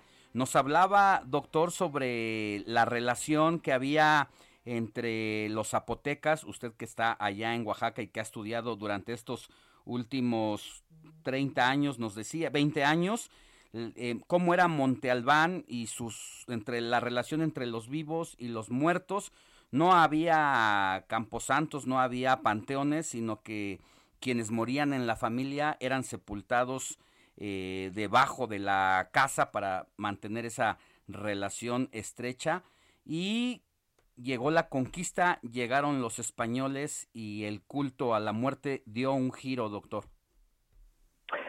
Precisamente, como usted dice, los españoles al llegar a México, lo que es México hoy en día, uh, ellos introdujeron un cambio fuerte que uh, relajó las, los vínculos afectivos entre uh, los miembros de la familia y sus difuntos. De la siguiente manera, como usted dice, cambiaron los, las prácticas mortuorias. Así que los muertos ahora no ya no estuvieron enterrados o fueron enterrados uh, en la casa, sino en el campo santo. Entonces, el vínculo espacial y afectivo se cambió, se aflojó. Uh, entonces, y se convirtió en el, uh, la festividad que respetamos, que practicamos hoy en día, que es el Día de los Difuntos lo que eran prácticas diarias de ofrendar, peticionar a los muertos, se comprimieron en un solo día, ¿no? Entonces, de gran significado, pero no era la misma práctica diaria que habían vivido, experimentado ah, de día en día. Entonces, sí, yo creo que el vínculo afectivo se cambió uh, mucho. Uh, y aunque es de gran momento para nosotros, el Día de los Difuntos o Muertos no era como ah, había sido antes de una práctica diaria. ¿Había como algún día especial precisamente en que se honrara a los muertos, o, o debido a este vínculo tan estrecho que existía, prácticamente era día con día esa, ese afecto y ese lazo que se tenía, doctor? Pues el hecho de, pues estoy especulando un poquito en este ah, ámbito. Ah, eso sí es importante reconocer. Pero se puede ah, extrapolar a un día de importancia. Y el hecho de que los difuntos, sus espíritus, fueron suplicados por fertilidad, por cosecha, entonces probablemente después de la cosecha precisamente en estos días era el momento de dar gracias a los difuntos por haber suministrado lo que pedían sus descendientes en, la casa. Entonces, estoy suponiendo que probablemente en el momento o en torno a la cosecha era un momento propicio para dar gracias, reconocimiento a, los espíritus, ¿no? Ah, también es posible ah, que ah, eran importantes los espíritus en el inicio de la temporada de lluvias, antes de los de la sembrar el maíz y el frijol para peticionarles por su intervención divina, ¿no?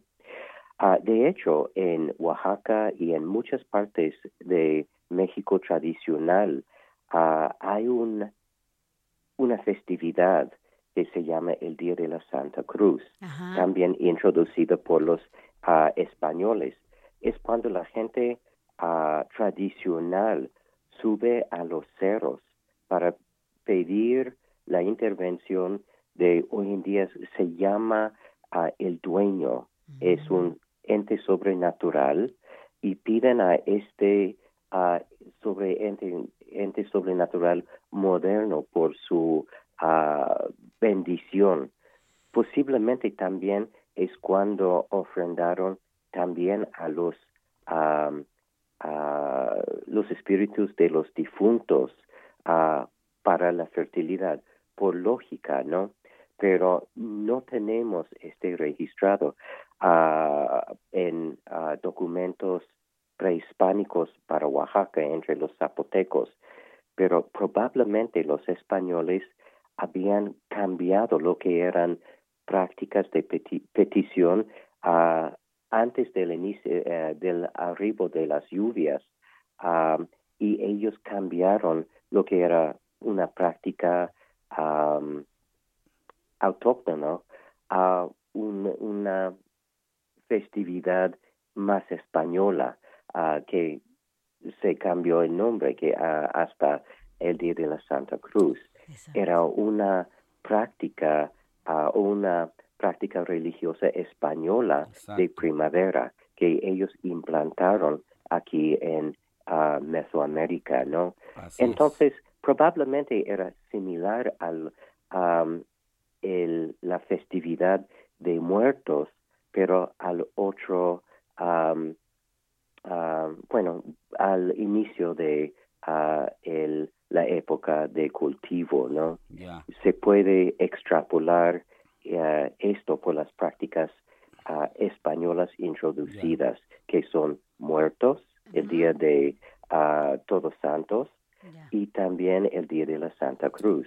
Probablemente son aspectos del culto de los ancestros que practicaban muchos pueblos mesoamericanos ah, como los zapotecos, mixtecos y otros más a través de lo que es hoy en día la República Mexicana. Doctor, voy a, dar un salto eh, a la actualidad porque no quiero desaprovechar su punto de vista desde la arqueología para que nos cuente, y nos queda un minutito nada más eh, como manera de conclusión, que nos cuente un poquito después de la pandemia, en medio, o mejor dicho, en medio de la pandemia, también eh, se ha modificado y se ha cambiado esa relación de los mexicanos con la muerte? Es una buena pregunta y no sé si puedo responder de una manera acertada a la pregunta, pero por experiencia propia uh, puedo decir que pues seguimos con los altares en la casa. Uh, yo soy extranjero, um, originario de Canadá, pero mi familia es mexicana, mi esposa es oaxaqueña, uh, nació aquí mi, mi hijo. Pero sí tenemos nuestro altar en la casa, pero el, la práctica de ir al panteón es un poco problemático para nosotros, especialmente el año pasado, cuando nadie estuvo vacunado y um, había eh, en muchos pueblos uh, era imposible uh, acercarnos al panteón. Yo vivo en la ciudad de Oaxaca, mi esposa es de un pueblo uh, tradicional, San Pablo Huizo, y no fuimos ese año, por ejemplo, en nuestra experiencia para honrar a los difuntos de mi esposa. Y supongo que era el caso con muchos oaxaqueños, por ejemplo, y muchos ciudadanos uh, en México, pero ya que estamos en semáforo verde en mucho de la, la República, entonces tenemos más libertad, confianza para seguir con lo que es tradicional. Um, e, eso es ir al panteón para uh, convivir con nuestros seres queridos, ¿no? Muy bien. Uh, pero así fue el año pasado para nosotros y espero que uh, todos nosotros estemos regresando a la normalidad con los avances con las vacunas. Así es, pues poco a poco, ojalá, pero no olvidar que seguimos en pandemia para tener las previsiones eh, que se han puesto a disposición desde la ciencia y la medicina para quienes pues tenemos que salir a ganarnos la vida día con día, pero sí, muy gran, un gran, una gran charla la que hemos tenido con usted, doctor, para entender lo que somos en este pues en este año precisamente que vale la pena recapitular y tomar conciencia de todo lo que ha pasado eh, pues desde nuestras épocas prehispánicas, la conquista y la actualidad. Que tenga muy buen día. A sus órdenes. Muchísimas gracias.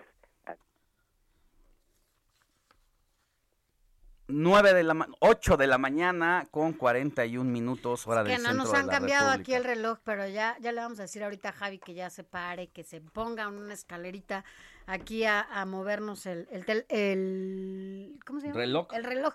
Bueno, lo que pasa es que en el teléfono afortunadamente pues se cambió solito, ¿no? En la madrugada. Ahí rico pudimos dormir otra hora y ya pues a las 7 ya estaba el sol casi saliendo. Entonces, la verdad es que a mí, para mí, es mi horario favorito. A mí me encanta porque podemos salir ya de día, aunque oscurece más temprano. Pero bueno, ya sabe, como siempre, hay quienes a favor, hay quienes en contra, pero el horario de invierno, que es el, el horario natural, pues nos viene muy bien casi a todos. Habrá quien prefiere el otro.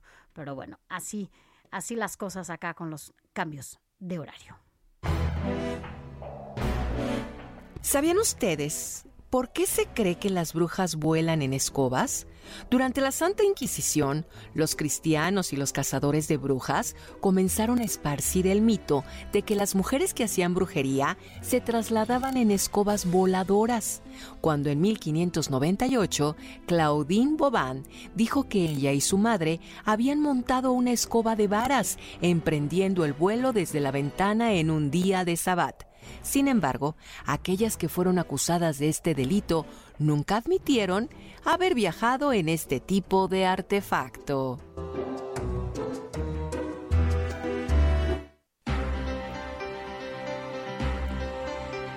Ocho de la mañana ya con 42 minutos, recuerde, hora del centro y ya con este cambio de horario. Mire, vámonos a más información porque, bueno, pues justo lo, hemos estado recordando en todo este espacio informativo. empiezan ya las festividades, las celebraciones, sobre todo por el Día de Muertos. Es el segundo año ya que en medio de la pandemia tenemos que recordar y celebrar a nuestros muertos. Ha sido por supuesto, de una manera totalmente distinta a la que lo veníamos haciendo, pues cada año, ¿no? Porque este culto que le tenemos a quienes ya se fueron, a nuestros muertos, pues es parte de nuestras tradiciones. Eh, pero un momento, pues difícil, justamente ha sido pues eh, los que han vivido o lo que han vivido en los crematorios, ¿no? Porque pues ya no se pudo mucha gente despedir de sus muertos. Sin embargo, bueno, pues también se vieron saturados en muchos momentos a partir de la pandemia.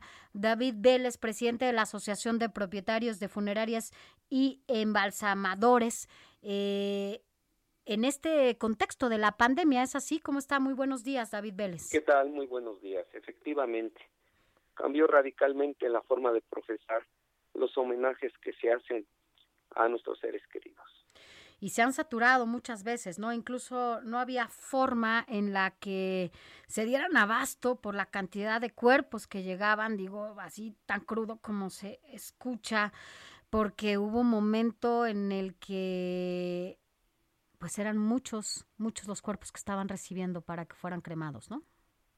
Sí, efectivamente. Lamentablemente, pues este evento nos agarró imprevistos. De alguna forma fue algo que nunca se consideró, eh, aunado a que en un momento de, de, la pandemia eh, los estados de la República que no contaban con infraestructura hospitalaria, por ejemplo Tlaxcala, Morelos, Hidalgo, el mismo Estado de México, pues venían aquí a la Ciudad de México y la autoridad sanitaria no permitía cuando fallecían las personas que regresaran a sus lugares de origen. Entonces esto provocó que de alguna forma se fueran rezagando los cuerpos. Eh, afortunadamente una visión que tuvo la doctora Claudia Sheinbaum fue aperturar y permitir el traslado de cuerpos hacia sus lugares de origen. ¿Cómo, ¿Cómo cambió su actividad? ¿Implementaron mm, eh, algunos, algún, algún otro método para hacer este trabajo? ¿Tuvieron que invertir en algo más de lo que normalmente lo hacían? ¿Cómo, cómo les, les cambia la dinámica, pues lo voy a decir así, tal cual, de trabajo a ustedes? Pues primero tuvimos que tomar cursos para aprender a manobrear cuerpos. ¿Con COVID? Eh, eh, a través de la agencia sanitaria se nos indicó cómo debíamos de manipular los cuerpos. Segunda, obviamente hubo insumos, tuvimos que comprar eh, equipo especial, trajes repelentes, aprender a sanitizar. Pero déjeme decirle que cambió radicalmente la forma de procesar porque el artículo principal que nosotros vendíamos era el ataúd. El 95% de servicios que realizamos sobre la primera, segunda y la tercera pandemia fueron servicios directos, es decir, que salían del hospital. Directo al crematorio. Directo al horno crematorio. No, no, la autoridad sugirió, nunca prohibió, pero sugirió que lo más probable era que no se velaran Después de cremar, lo que se velaba era la urna. Claro, por, por, por el, la contaminación que podía darse a familiares y a quienes asistieran pues a este, digo, además en esta primera, segunda y tercera ola que usted menciona, pues justamente eran los momentos más híjole, más fuerte, ¿no? En donde pues difícilmente podías ver a tu familiar, por eso la situación cambió, por eso el no despedirse, porque salían del hospital directo al crematorio, por eso muchas veces incluso se hablaba de confusión de cuerpos, vaya, hubo de todo, ¿no? Sí, sí, sí, digo, finalmente eh, son eventualidades que no pueden escapar, derivado a, a, la magnitud del evento. Digo, la Ciudad de México está sitiada por gente que viene de otros estados de la República y nos eh, acostumbramos a usos y costumbres. No vamos tan lejos. Eh, en la alcaldía de, de Tláhuac está el Panteón de Mixquic, que es emblemático por sus usos y costumbres. No vamos tan lejos, ¿no? Walt Disney hizo una película muy importante, Coco, en donde se reflejan las tradiciones que tenemos. Pues finalmente eh, se rompió, la pandemia rompió con las tradiciones. Eh, el año pasado y este eh, no se permitió ningún tipo de acceso a, a, a, este, a, a Camposanto. Ustedes más o menos antes de la pandemia, mm, le voy a hacer la pregunta así, eh, de, de cada 10 eh, muertes, eh, ¿cuántas personas decidían, ya sea por voluntad propia, que al- se lo hayan dicho y pedido a algún familiar, o por la tradición familiar, de cada 10 personas, cuántas se incineraban y cuántas eran sepultadas? De antes de la pandemia teníamos más o menos 80 inhumaciones y 20% cremación. Ajá, dos, por, ajá, do- de cada 10, dos. Se cremaban dos Y, de cada diez. y ahora, ahorita ya en pandemia, ¿cuál es el giro que se dio? Pues ahorita en, en la tercera ola, eh, pues afortunadamente para todos nosotros, bajó radicalmente este, el número de decesos. Se sigue cremando muertos COVID más o menos como 50 y 50 se sepultan.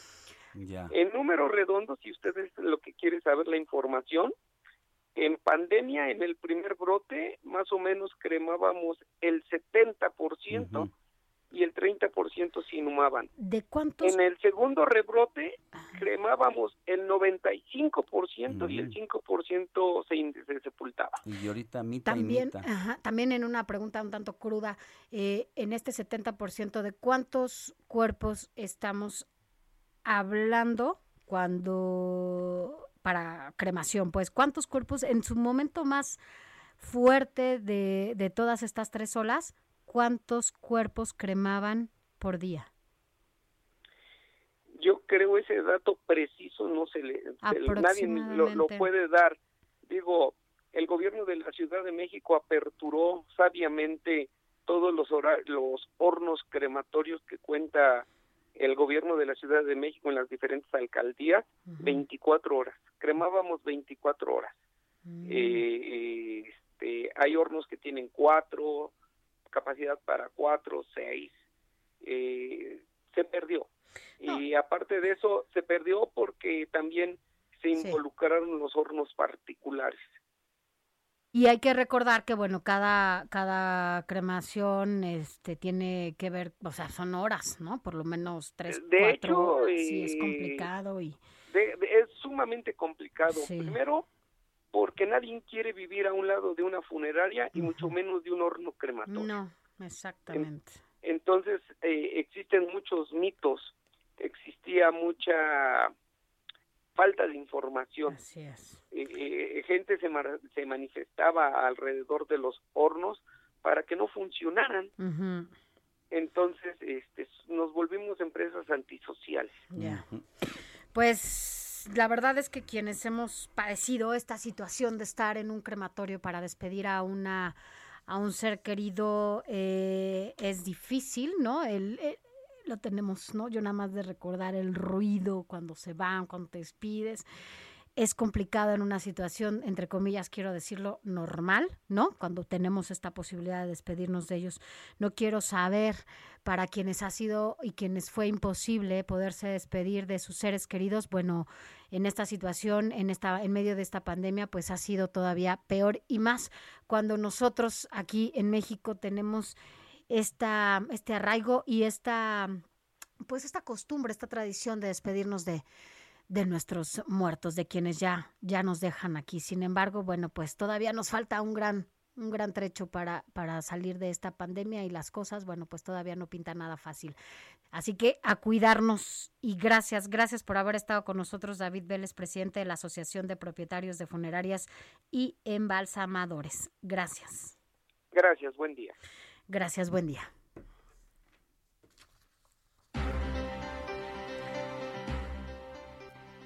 Son las 8 ya, ¿no? Con 53 minutos. Antes de irnos, Alex, una información de última hora que sucedió allá en Puebla la madrugada de este día por una explosión que hubo allá, clandestina por gas LP. ¿Qué pasó?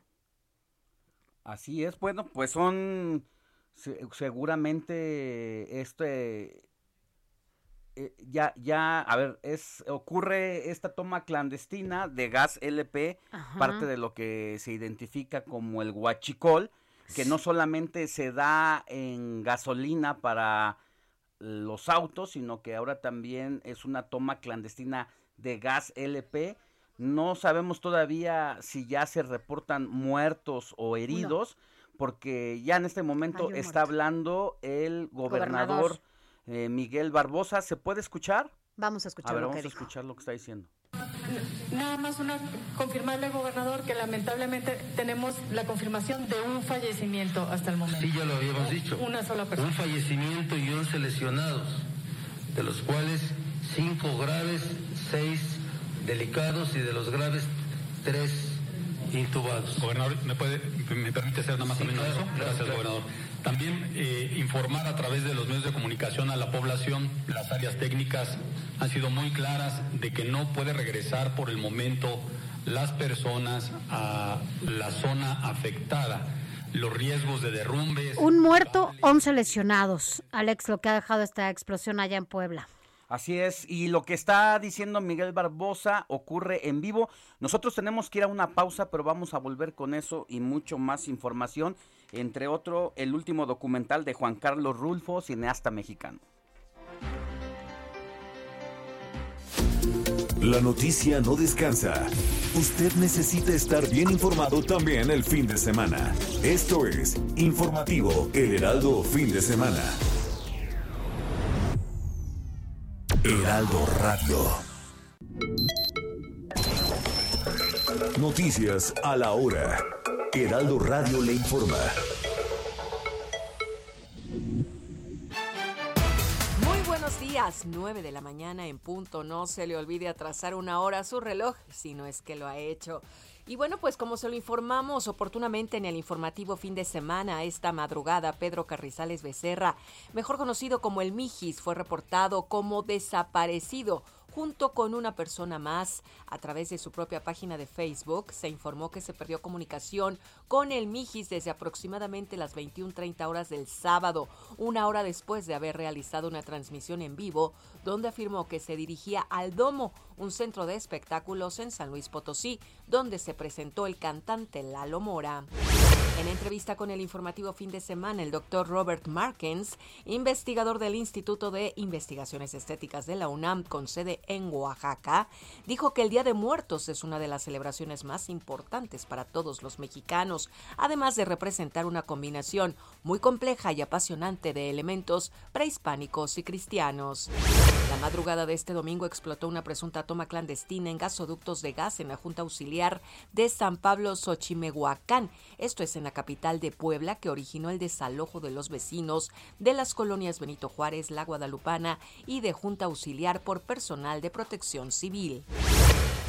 La Secretaría de Relaciones Exteriores informó que el sábado arribó a la Terminal 1 del Aeropuerto Internacional de la Ciudad de México un cargamento con 5.993.700 dosis de vacunas AstraZeneca, con lo que México ya tiene disponibles un total de 62.790.100 dosis de esta farmacéutica. En el mundo, aproximadamente 15 personas resultaron heridas en un ataque con cuchillo por un hombre en un tren en Tokio, en Japón, quien también prendió fuego a un líquido inflamable dentro del vagón en una jornada en que Japón celebra elecciones generales.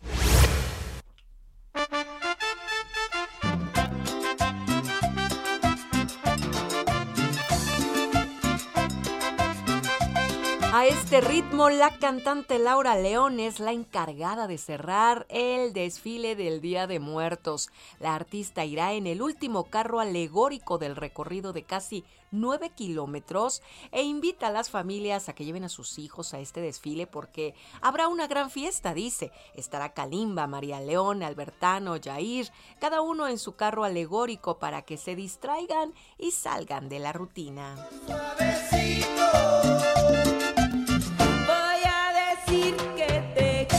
9 de la mañana con 3 minutos. Los invitamos a que sigan en la frecuencia del Heraldo Radio, escuchando el informativo con Sofi García y Alex Sánchez. Les saluda Mónica Reyes.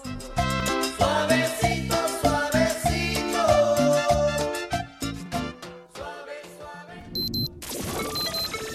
Esto fue Noticias a la Hora. Siga enterado.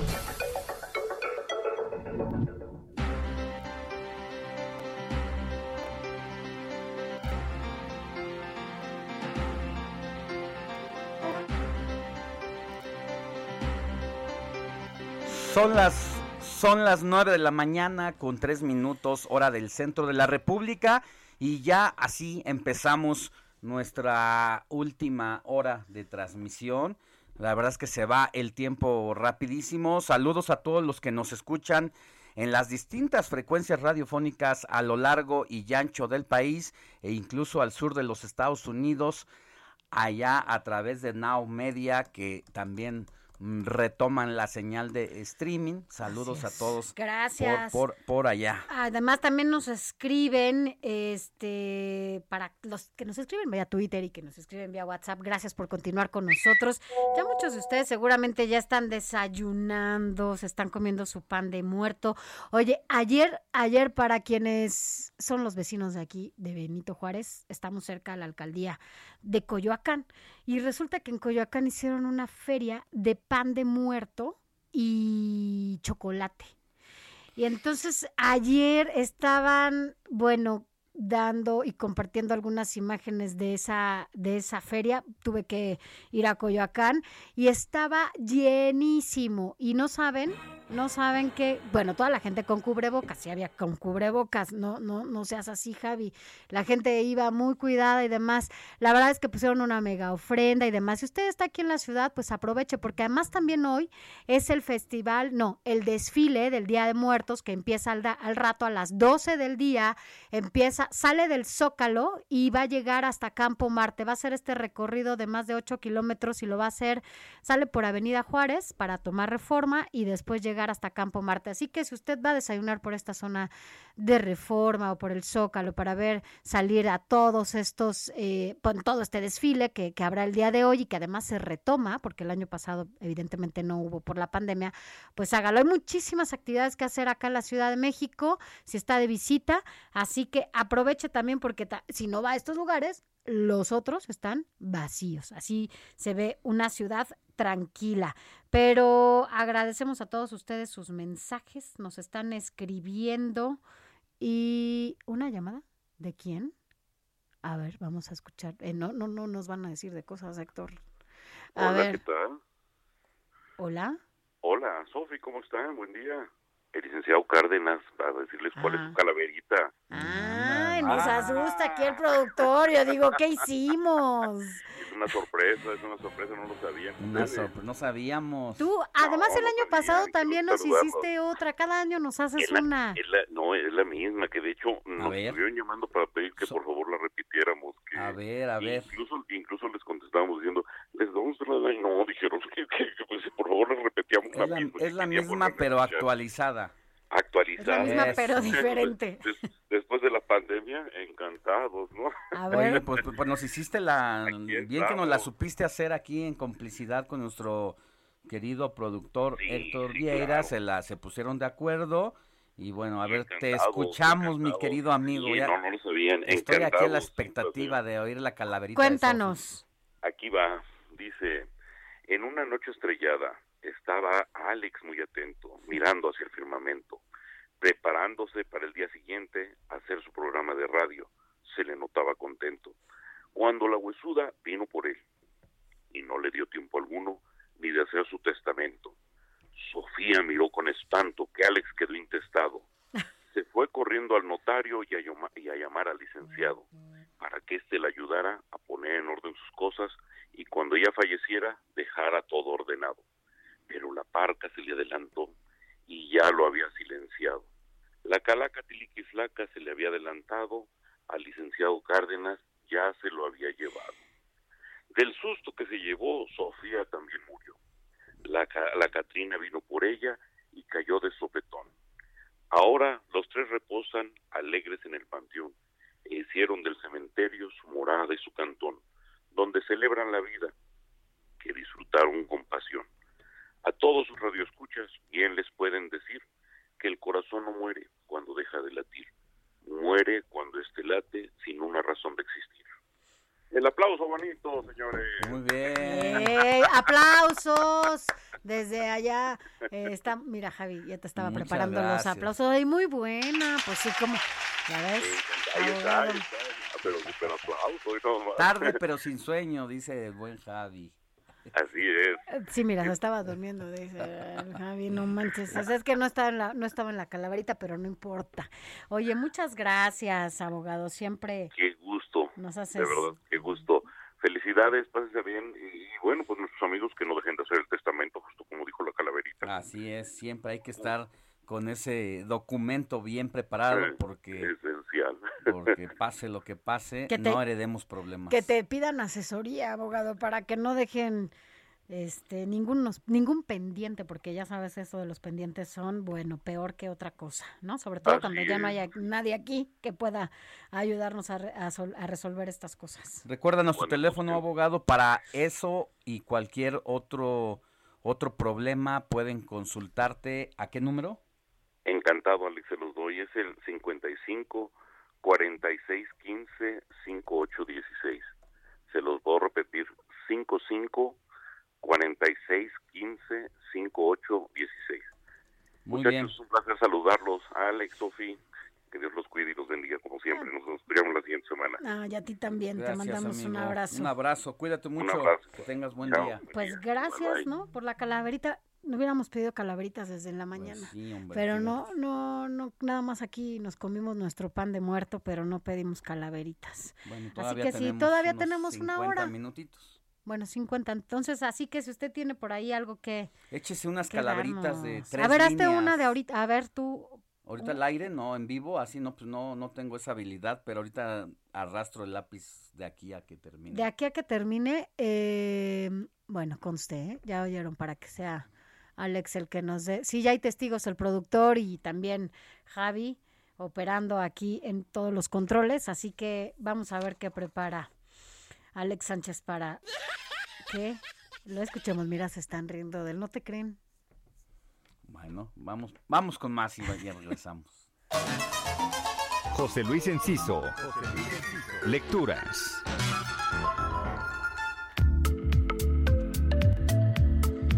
El queridísimo José Luis Enciso, nuestro, pues nuestro experto en literatura, ¿no? Y Oye, nos estábamos acordando de ti en la semana. Hola, Sofi. Hola, Alex. Eh, ¿Por qué? Eh, ¿Cuánto se debe o qué? Pues porque tú nos debes más bien unas, una- unas cosas, pero bueno, ya después te digo fuera del aire. Ok. No nos quieres ver, te lo voy a tener que No, decir no, al por contrario. teléfono. Siempre los, los veo y los escucho. Muy bien. ¿Cómo están, queridos amigos? Espero que, que muy bien. Eh, yo, por lo pronto, pues poniéndome a tono con las fechas y quiero hablar de un tema que quería abordar desde hace algún tiempo y es el de la presencia de la muerte en la literatura para niños y jóvenes, eh, porque se dice que la muerte es un tema casi tabú para las infancias, eh, que hay quien prefiere no exponer a las niñas y a los niños a un tema así desde la ficción, eh, pero en realidad este tema ha sido tocado por los cuentos infantiles desde siempre y más todavía en nuestra tradición mexicana, acá hasta calaveritas literarias hacemos en la escuela, ¿no? Y en ellas la muerte pues es, es protagonista. Eh, por eso, para no hacer la lista larga, he decidido centrarme en tres libros que a mi juicio tocan el tema desde, desde puntos de vista muy interesantes, y esto lo digo más allá de afanes pedagógicos o terapéuticos o incluso tanatológicos, ¿no? Solo me centro en la ficción. No, no es mi intención enseñar o, o, ayudar a superar duelos con estas lecturas, sino mostrar relatos que nos hacen preguntarnos qué es la muerte y qué son las ausencias. El, primero de ellos es La balada del rey y la muerte, escrito por los holandeses Cos Minders y Harry Jeckers e ilustrado por el sudafricano Pete Grobler. Eh, está publicado por la editorial Pipala, una editorial que primero fue una colección del sello Adriana Hidalgo y ahora ya ha adquirido identidad propia como editorial. Este libro es una larga balada, un texto en rima que cuenta la historia de un león que es rey y al que le preocupa mucho la muerte, le teme y, y con sus sabios idea cómo atraparla y vencerla, lo cual logra en algún momento. Esta historia nos plantea el qué pasaría si nadie muriera. ¿Se imaginan? Bueno, otra muy buena historia es Mañana viene mi tío, del argentino Sebastián Santana Camargo, editado en México por el Fondo de Cultura Económica, y que nos plantea eh, el tema de esperar a un ser querido día tras día sin que llegue. Y la espera tiene la idea de mostrarle lo que somos en cada etapa de nuestra vida. Primero, que aprendimos a jugar con un balón, después la niña que nos gusta, luego a mudarnos de la casa de nuestros padres, en fin, un libro que en cada página nos muestra a un chico frente a una puerta esperando a un ser querido que no llegará debido, entendemos, a una desaparición forzada, sea por una dictadura o por algún otro motivo. Una, una historia que nos permite hablar con los chicos de temas delicados y que, debo decirlo, está en una colección del Fondo de Cultura Económica que no es para niños, meramente debido a caprichos editoriales.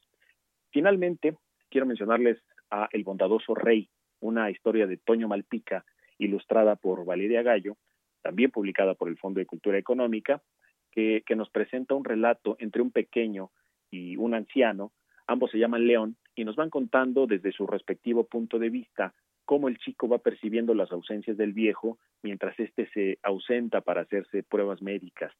Eh, el final no es difícil de intuir, pero la historia está narrada de una manera muy, muy hermosa y, nos hace pensar en el proceso de desapego que vamos teniendo con los seres que más queremos en casa.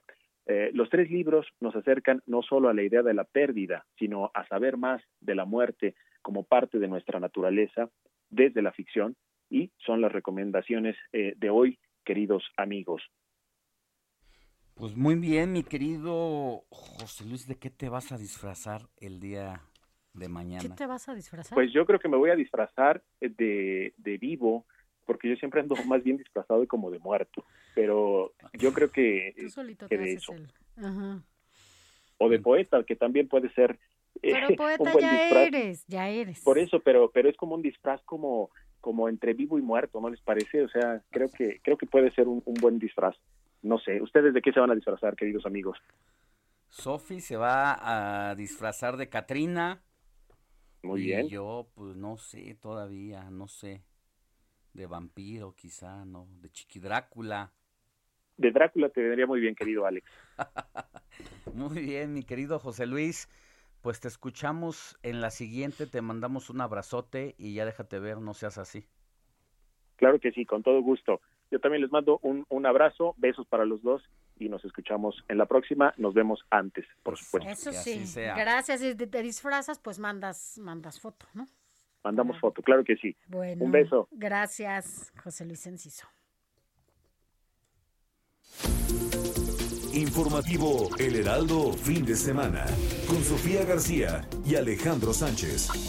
Síganos. 9 de la mañana ya con 16 minutos, no se confunda y aunque vea mucha luz, el sol y el reloj marcando las 10, no, son las 9 de la mañana con 16 minutos. Eh, Este horario ya de invierno que entró a partir de hoy es importante que atrás el reloj que tiene en casa, en su cuarto, en la cocina, en donde sea, porque si no después puras confusiones. Entonces, bueno, pues no vaya a ser que se equivoque y que llegue una hora antes a donde tenía que llegar. Ya ve que de por sí. Aquí el, el reloj que está en cabina, de hecho, yo creo que mm, en un ratito más lo tendrán que cambiar. Mire, yo no interrumpo a Alex Sánchez porque Alex está haciendo su calaverita desde hace rato, desde que dijimos que la ya después de que la mandó nuestro abogado de cabecera, Juan Carlos Cárdenas, y que dijimos que Alex iba a hacer su calaverita. Mira, la está haciendo, está aplicado para quienes nos siguen por streaming. Eh, de verdad, puede ver cómo está en lo suyo, en lo que le gusta, en la escritura, pero bueno, pues ahora en, la elaboración de, unas... em, calaveritas, bueno, de una, ¿no? Donde estemos aquí todos.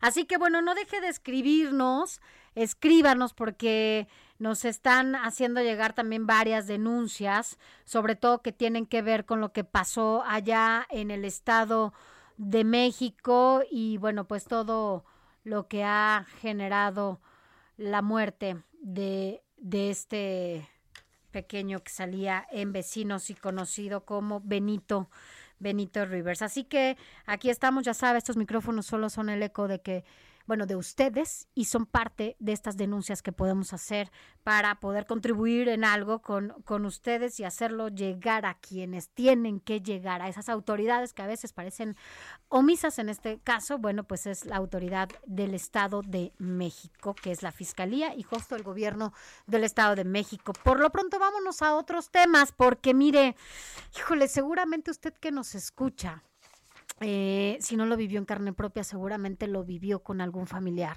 En mi caso particular, yo insisto, a veces cuando nos toca vivirlo em, en carne propia, lo entendemos, nos volvemos más sensibles, nos guste o no, a este tipo de comunicación que a veces tenemos que eh, o tenemos pues con nuestros familiares que están en algunos hospitales, sobre todo en medio de una de una pandemia. Al inicio, usted lo recuerda, la única manera que lo podíamos hacer era a distancia, ¿no?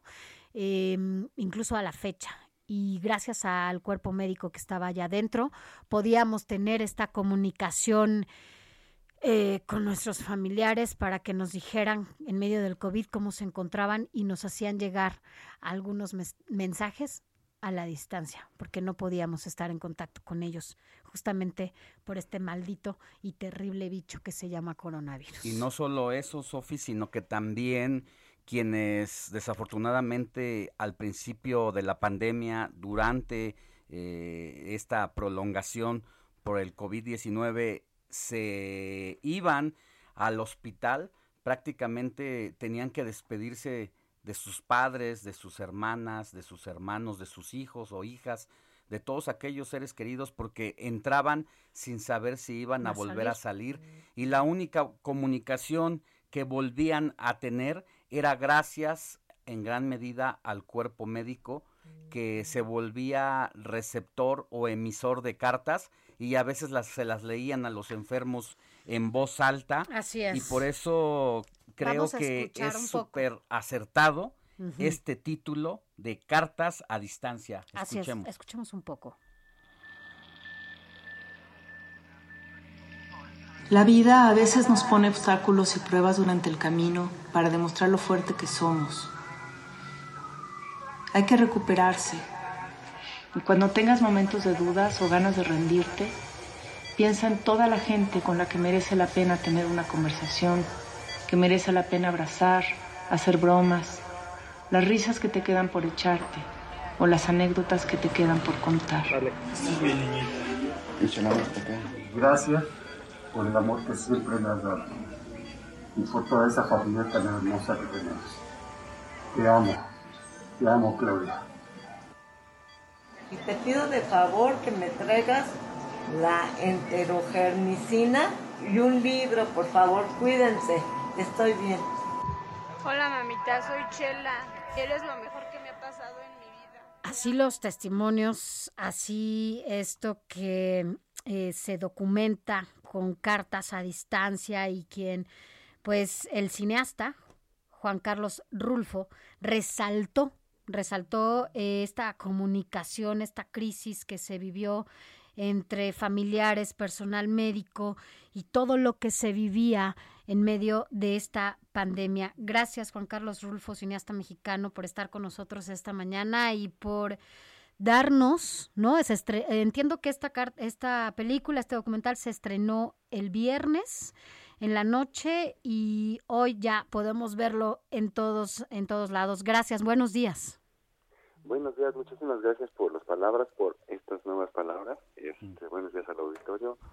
Efectivamente, bueno, se estrenó en el Festival de Morelia, pero no se ha estrenado todavía públicamente a, nivel nacional. todas salas, eso, en eso estamos. Fue este espacio del festival en donde se presentan pues algunas novedades del cine mexicano internacional y ahí es donde tuvimos la primera exhibición de todas después de haber terminado la película que fue filmada exactamente hace un año cuando estábamos en aquel pico que siguen siendo picos memorables cada vez que nos dicen ¿verdad? pero fue por ahí de mayo del año pasado y tengo que decir que nunca había acabado una cosa tan rápido todo comenzó tan de repente como todos sabemos no y pudimos terminarla pronto por la necesidad de poder ponerla al servicio de la comunidad en una con unas ganas de, poder unirnos a todos, de poder, estoy de acuerdo que hay que quedarse en casa y hay que cuidarnos, pero también no separarnos, no alejarnos.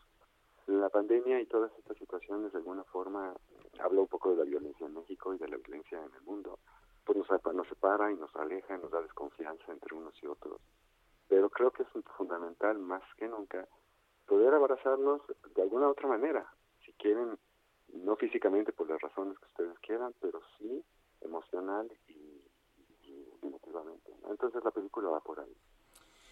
La verdad es que es interesante ver este tipo de trabajos cuando en una situación como esta eh, vivimos penas, vivimos miedo, sufrimiento y a través de cartas de distancia a distancia el documental pues retrata justo lo contrario, el amor en la pandemia en México, ¿no? Así es, qué bueno que lo resaltas porque bueno, yo quiero abrir esto sobre todo a, la, a la consideración de lo que nos ha pasado y nos ha pasado en varios años ya de de golpeteos, de polarizaciones públicas, de cómo nos estamos alejando, del miedo que tenemos al salir, muchas cosas por el estilo, que creo que más que nunca es cuando estamos a prueba de poder acercarnos y probar esa esas ganas y esa forma eh, tan emocional que tenemos, por lo menos en México, de poder demostrar lo que tenemos, lo que somos, y, y esa es nuestra verdadera arma. Entonces, tenemos que sacarla. Y la película, de alguna manera, eso es lo que intenta eh, con las palabras. Juan Carlos, ¿te parece si esta parte que nos vas a contar nos lo dices después de una pequeña pausa? Ah, y volvemos contigo. No te vayas. Gracias. No se vaya. Ahora volvemos.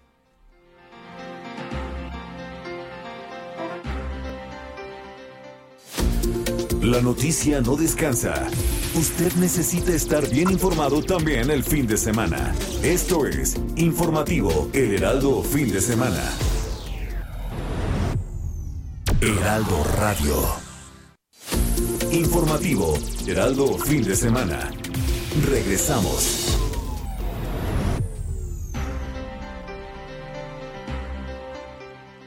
9 de la mañana ya con 30 minutos. Estamos ya en este último bloque del informativo fin de semana. Gracias por continuar con nosotros y, y sobre todo gracias porque estamos platicando con Juan Carlos Rulfo, quien es cineasta mexicano, de este estreno que se dio allá en el, el Festival de cine en Morelia, en donde se estrena Cartas a Distancia, estos mensajes, estas cartas eh, que se dieron, sobre todo cuando nuestros familiares o familiares de ustedes estaban dentro de un hospital y nos daban sus mensajes, lo que necesitaban a través, sino de una carta así de mensajes a través de nuestros celulares. Y Juan Carlos, eh, nos decías que, bueno, pues mira, en medio de esta polarización y en medio de tantas cosas que ha desatado esta pandemia, finalmente pues se destacó justo lo que decía Alex, el amor y este arraigo que tenemos por la familia aquí en México y la importancia de comunicarnos, aunque sea a distancia. Así es, que bien dicho. Pues eso, que, que, que creo que tenemos que tener mucha confianza en nuestro corazón y en nuestras palabras y poderlas demostrar, como bien pusieron ese fragmento que, que se dice en la película cuántas cosas no tenemos que hacer por hacer y hay que demostrarlas, ¿no? más tanto como podamos, con, con, con toda la sinceridad. Y bueno, la pandemia pues, nos demostró esa ese espacio de, de alejamiento donde pues no podíamos hacer nada, no podíamos ni siquiera hacer las cosas más insignificantes que tal vez habíamos hecho y cobran un valor impresionante, ¿no? Entonces un poco, el cine es ese espacio para poder demostrar cómo hay cosas que, que tal vez no, no consideramos o no vemos por estar corriendo con la vida, ¿no? Y, y ahora podemos, en este caso, demostrar que el cine, además, en pantalla grande se ve mejor y se siente mejor. ¿no? Ay, eso, sí. eso ha sido también una cosa impresionante. Volver a las pantallas, sí, caray. Y bueno, no, no, no quiero decir que no la veamos también en la tele cuando se pueda, pero volver a recuperar esta posibilidad creativa es fantástico. Así es. Y la verdad es que ya, ya nos, ya, ya nos urge ir al cine. Y dinos algo, Juan Carlos Rulfo. Eh, yo entiendo que bueno, fueron muchas historias las que aquí retrataste y las que están documentadas en esto que vamos a ver en Cartas a Distancia. Sin embargo, yo sé que tampoco podemos decir mucho porque la vamos a ir a ver. Yo, yo la quiero ir a ver. Em, de las historias que más te hayan dejado así ah, marcado.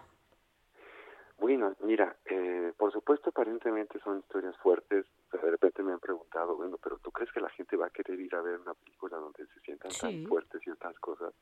Y uno dice, es que no es necesariamente una película para que te vuelvas a deprimir y recuerdes aquellos momentos fuertes, sino es precisamente para reabrazarte y reencontrarte con lo que Y habías esta- dejado. Y esta empatía, ¿no? Con todos y todas, para que todos, o sea, sabemos que estamos todos de alguna manera relacionados a esta, es, fue, ha sido una hermandad, ¿no? De alguna Así manera. es.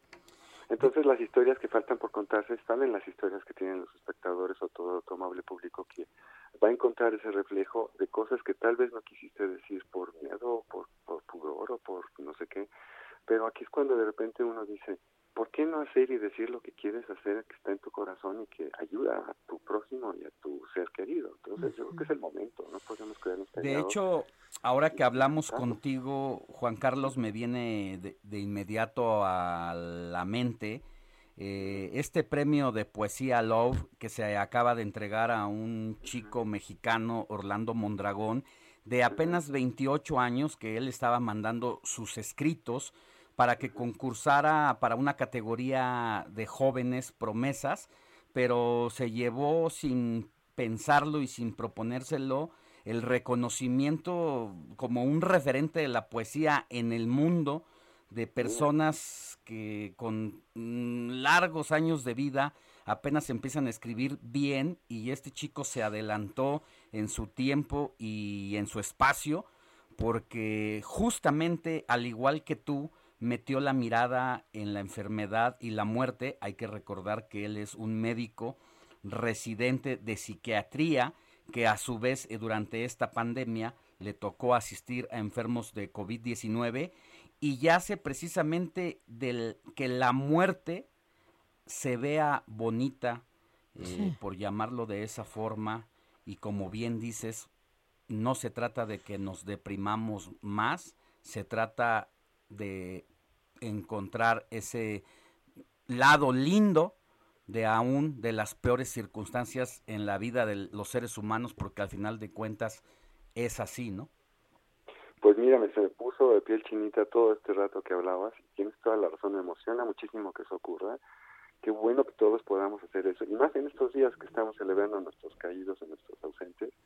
El personaje principal de la película se llama Jorge, es un, es un enfermero y él mismo se autonombra Calavera, Jorge Calavera. Porque finalmente eso es lo que nos une a todos. Todos somos Calavera, todos algún día vamos a llegar a un destino plantado. que está Nuestra ahí. única cita segura en la vida. Exacto. Entonces, ¿para qué hacerle tanto al cuento? Más bien, vivamos lo que estamos viviendo ahorita con fuerza, con ganas y con mucha certeza de que, ¿para qué nos asustamos? Sí salgamos a abrazar a los demás, por lo menos en emociones, ¿no? digamos lo que sentimos y adelante.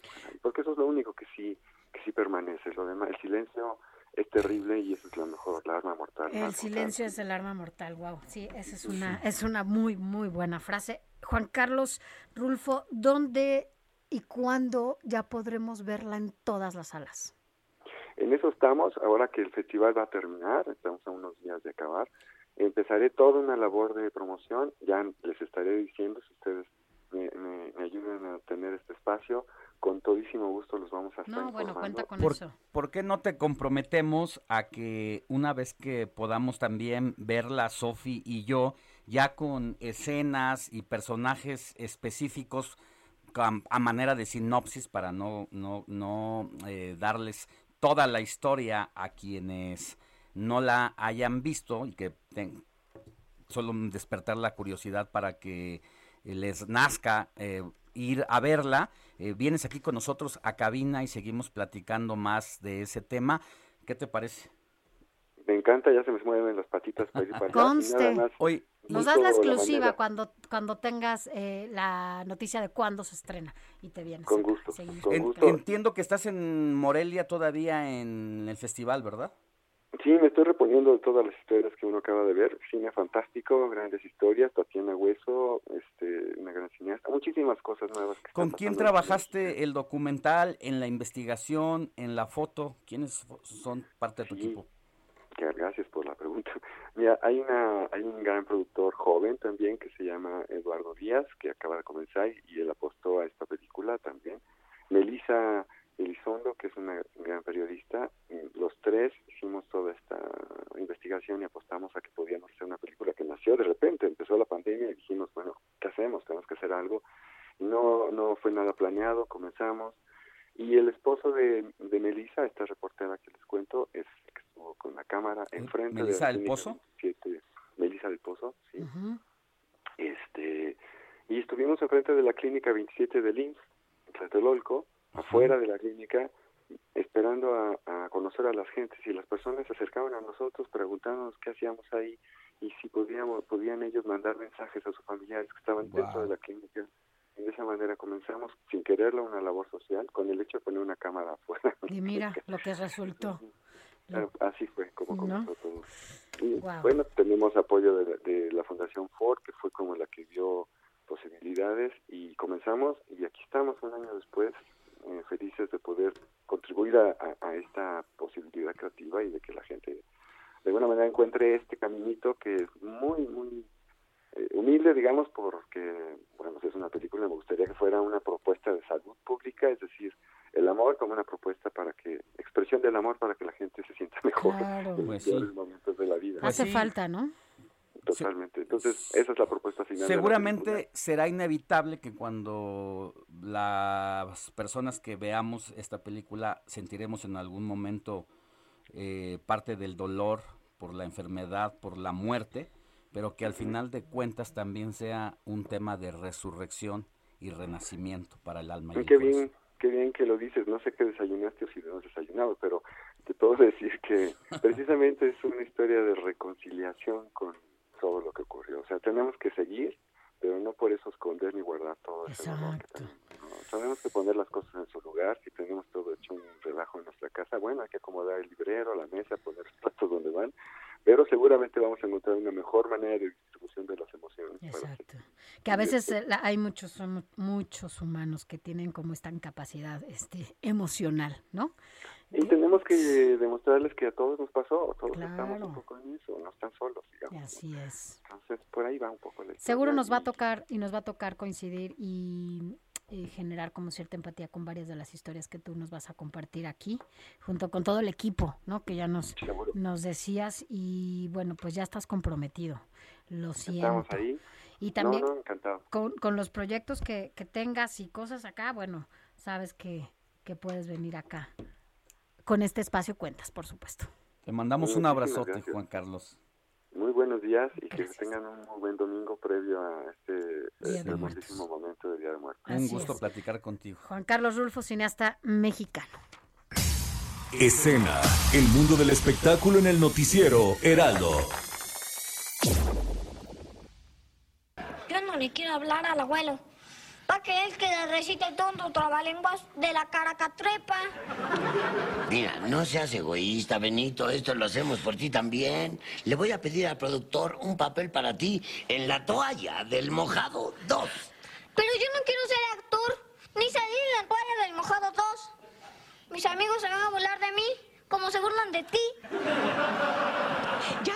Estamos escuchando a este simpático, porque siempre, la verdad es que era muy bueno verlo. Yo vi muy pocas veces vecinos, pero siempre que, que hablaban de esta serie era inevitable pensar en este pequeño niño pelirrojo, nariz grande, pecoso, en donde era totalmente simpático y te hacía reír, te jalaba y era muy bueno verlo, además de que generaba mucha ternura, ¿no? Porque pues, sus papás querían que fuera actor, pero parece que esto no solamente era en esta serie, sino también en, en la vida real. Octavio Ocaña, quien era conocido como Benito, usted lo sabe, lo hemos estado platicando en este espacio desde hoy, ayer en la, en la tarde supimos qué pasó. Bueno, hay todo, hay muchas confusiones. Él murió por un disparo en la cabeza después de que huía de la policía, según lo da a conocer, esto lo digo entrecomillado, la Fiscalía del Estado de México, con quien no hemos podido tener ningún tipo de comunicación, porque no, no nos han querido responder al teléfono, pero bueno, pues seguramente tú, mi querida Naye, tienes más, más información al respecto. Nayeli Ramírez, quien es editora de la sección de escena aquí en el Heraldo de México. Mi Naye, ¿cómo estás? Hola, buenos días, Sofi, buenos días, Alex.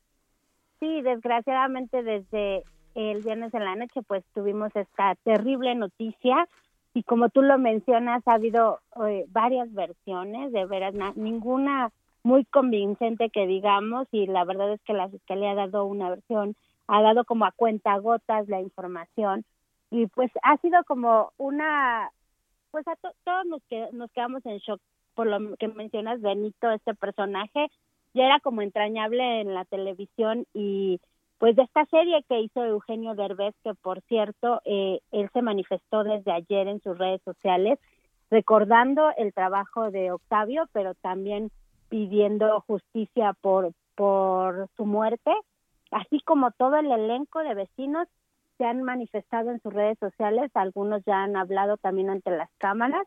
Y ayer eh, su papá de Octavio Caña eh, vino de Tabasco porque ellos son originarios de allá y por el cuerpo de su hijo habló ante los medios y dijo que que pues todavía faltaban muchas cosas por investigar, que era un buen hijo, que le gustaba lo que hacía, estaba a punto de casarse, se había comprometido en junio, se iba a casar en enero y comentó estas cosas ante la prensa, dijo que él ya no iba a hablar más, que solamente quería que recordaran a su hijo como una gran persona, pero que las investigaciones seguían. Entonces yo creo que este caso va a dar mucho de qué hablar todavía, porque las cosas, como lo mencionaste, Sofía, a la entrada de, de la sección, están muy confusas ha habido muchas versiones, ha habido imágenes, ha habido videos y pues la verdad es que las redes sociales han estado inundadas desde el viernes en la madrugada por toda esta noticia.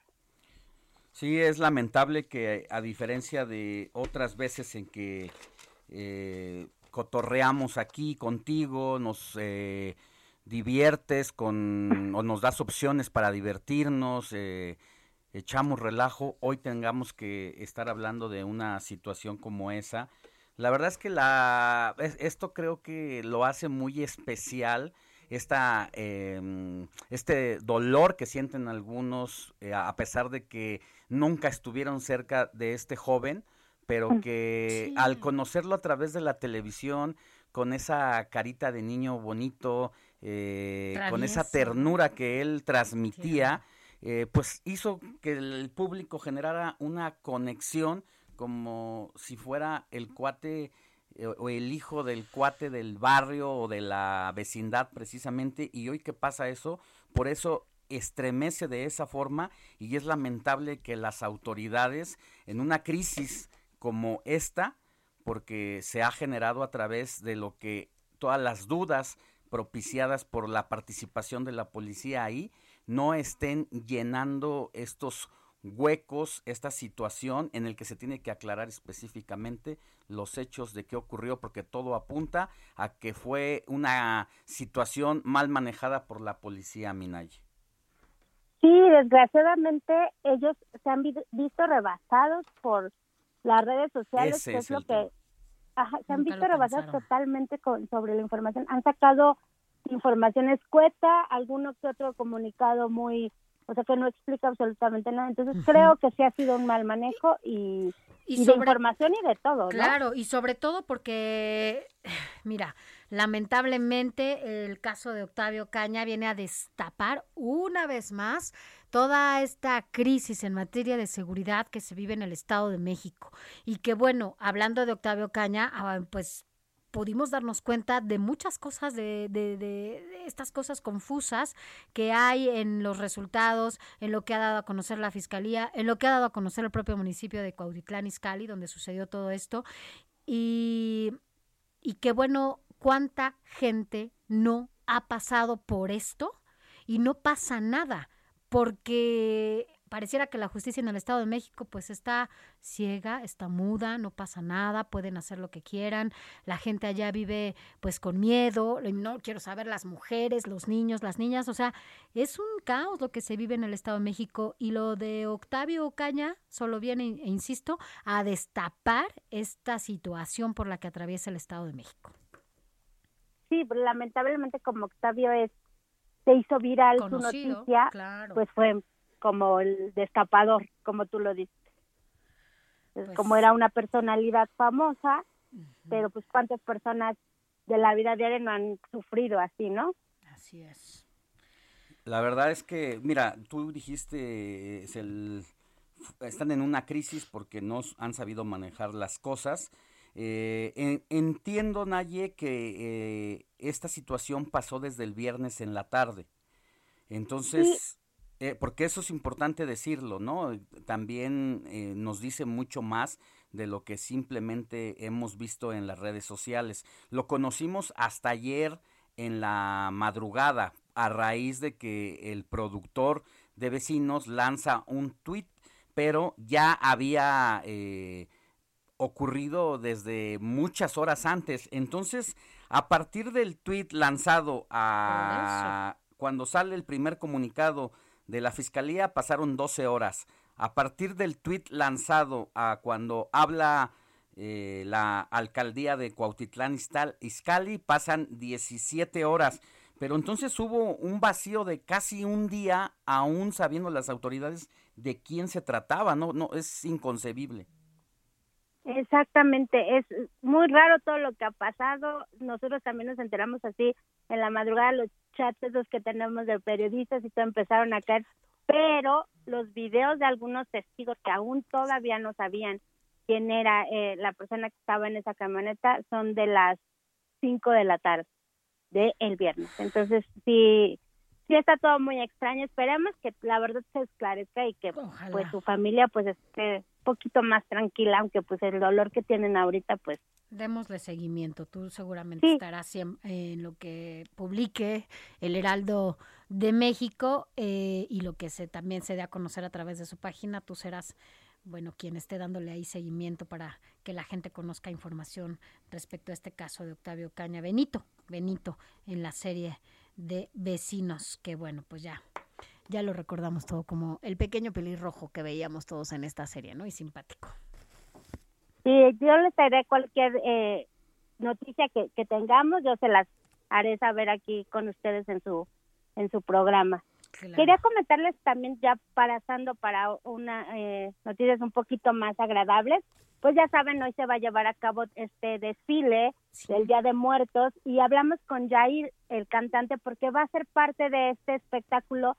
Nos, eh, nos comentó que él, eh, después de, de ver Coco, después de, de empezarse a meter un poquito más en las tradiciones mexicanas, que él acostumbraba a poner una una ofrenda, pero que ahora es totalmente fan de poner este ofrendas de festejar y va a ser parte de este de este desfile que se va a hacer eh, la ruta de desde el Zócalo hasta Paso de la Reforma. Él va a estar eh, quiere honrar, dice, a los albañiles, a los obreros y a todos los trabajadores que son el pilar de este país, como él no lo mencionó. Entonces va a estar ahí cantando, va a estar en un carro alegórico y nos, nos platicó. También va a estar acompañado de Kalimba, María León y Laura León, que va a cerrar el evento eh, en este, este desfile tan singular que ya se hace en la Ciudad de México.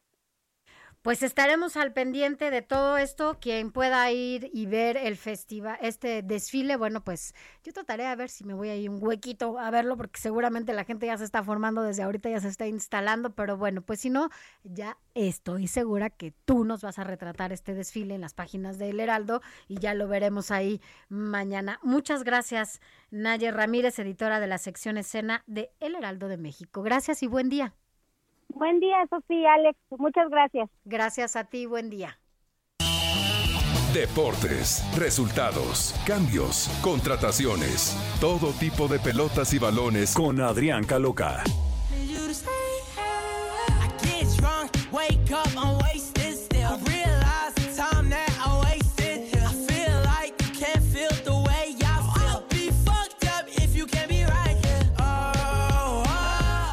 Rápidamente, mi querido Adrián Caloca, dinos de qué se trata o qué veremos hoy en, en esta... Bueno, van a jugar, ¿no? ¿Ustedes?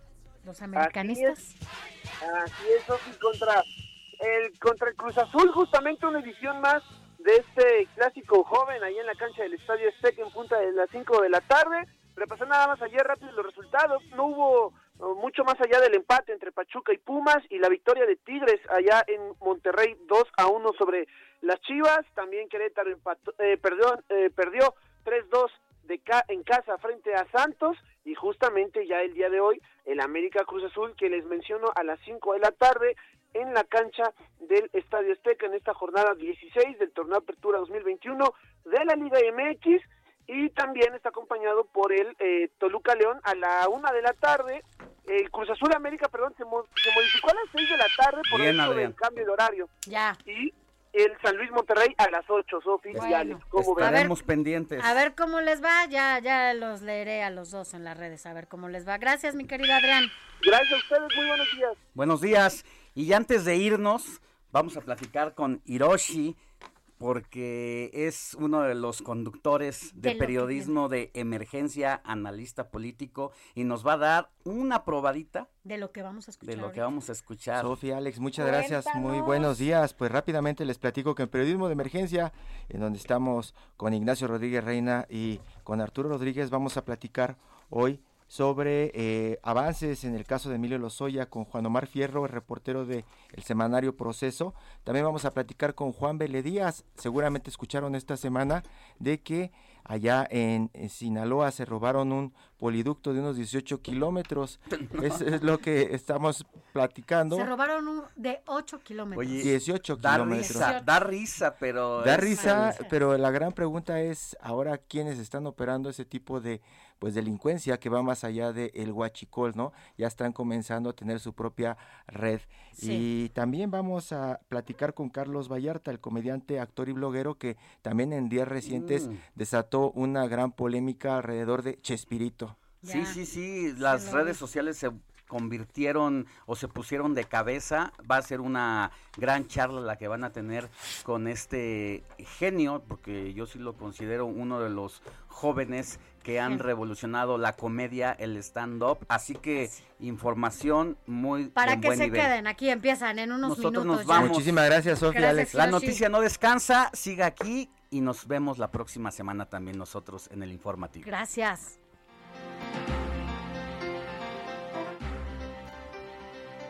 Heraldo Media Group presentó Informativo El Heraldo Fin de Semana con Sofía García y Alejandro Sánchez a través de El Heraldo Radio con la H que sí suena y ahora también se escucha.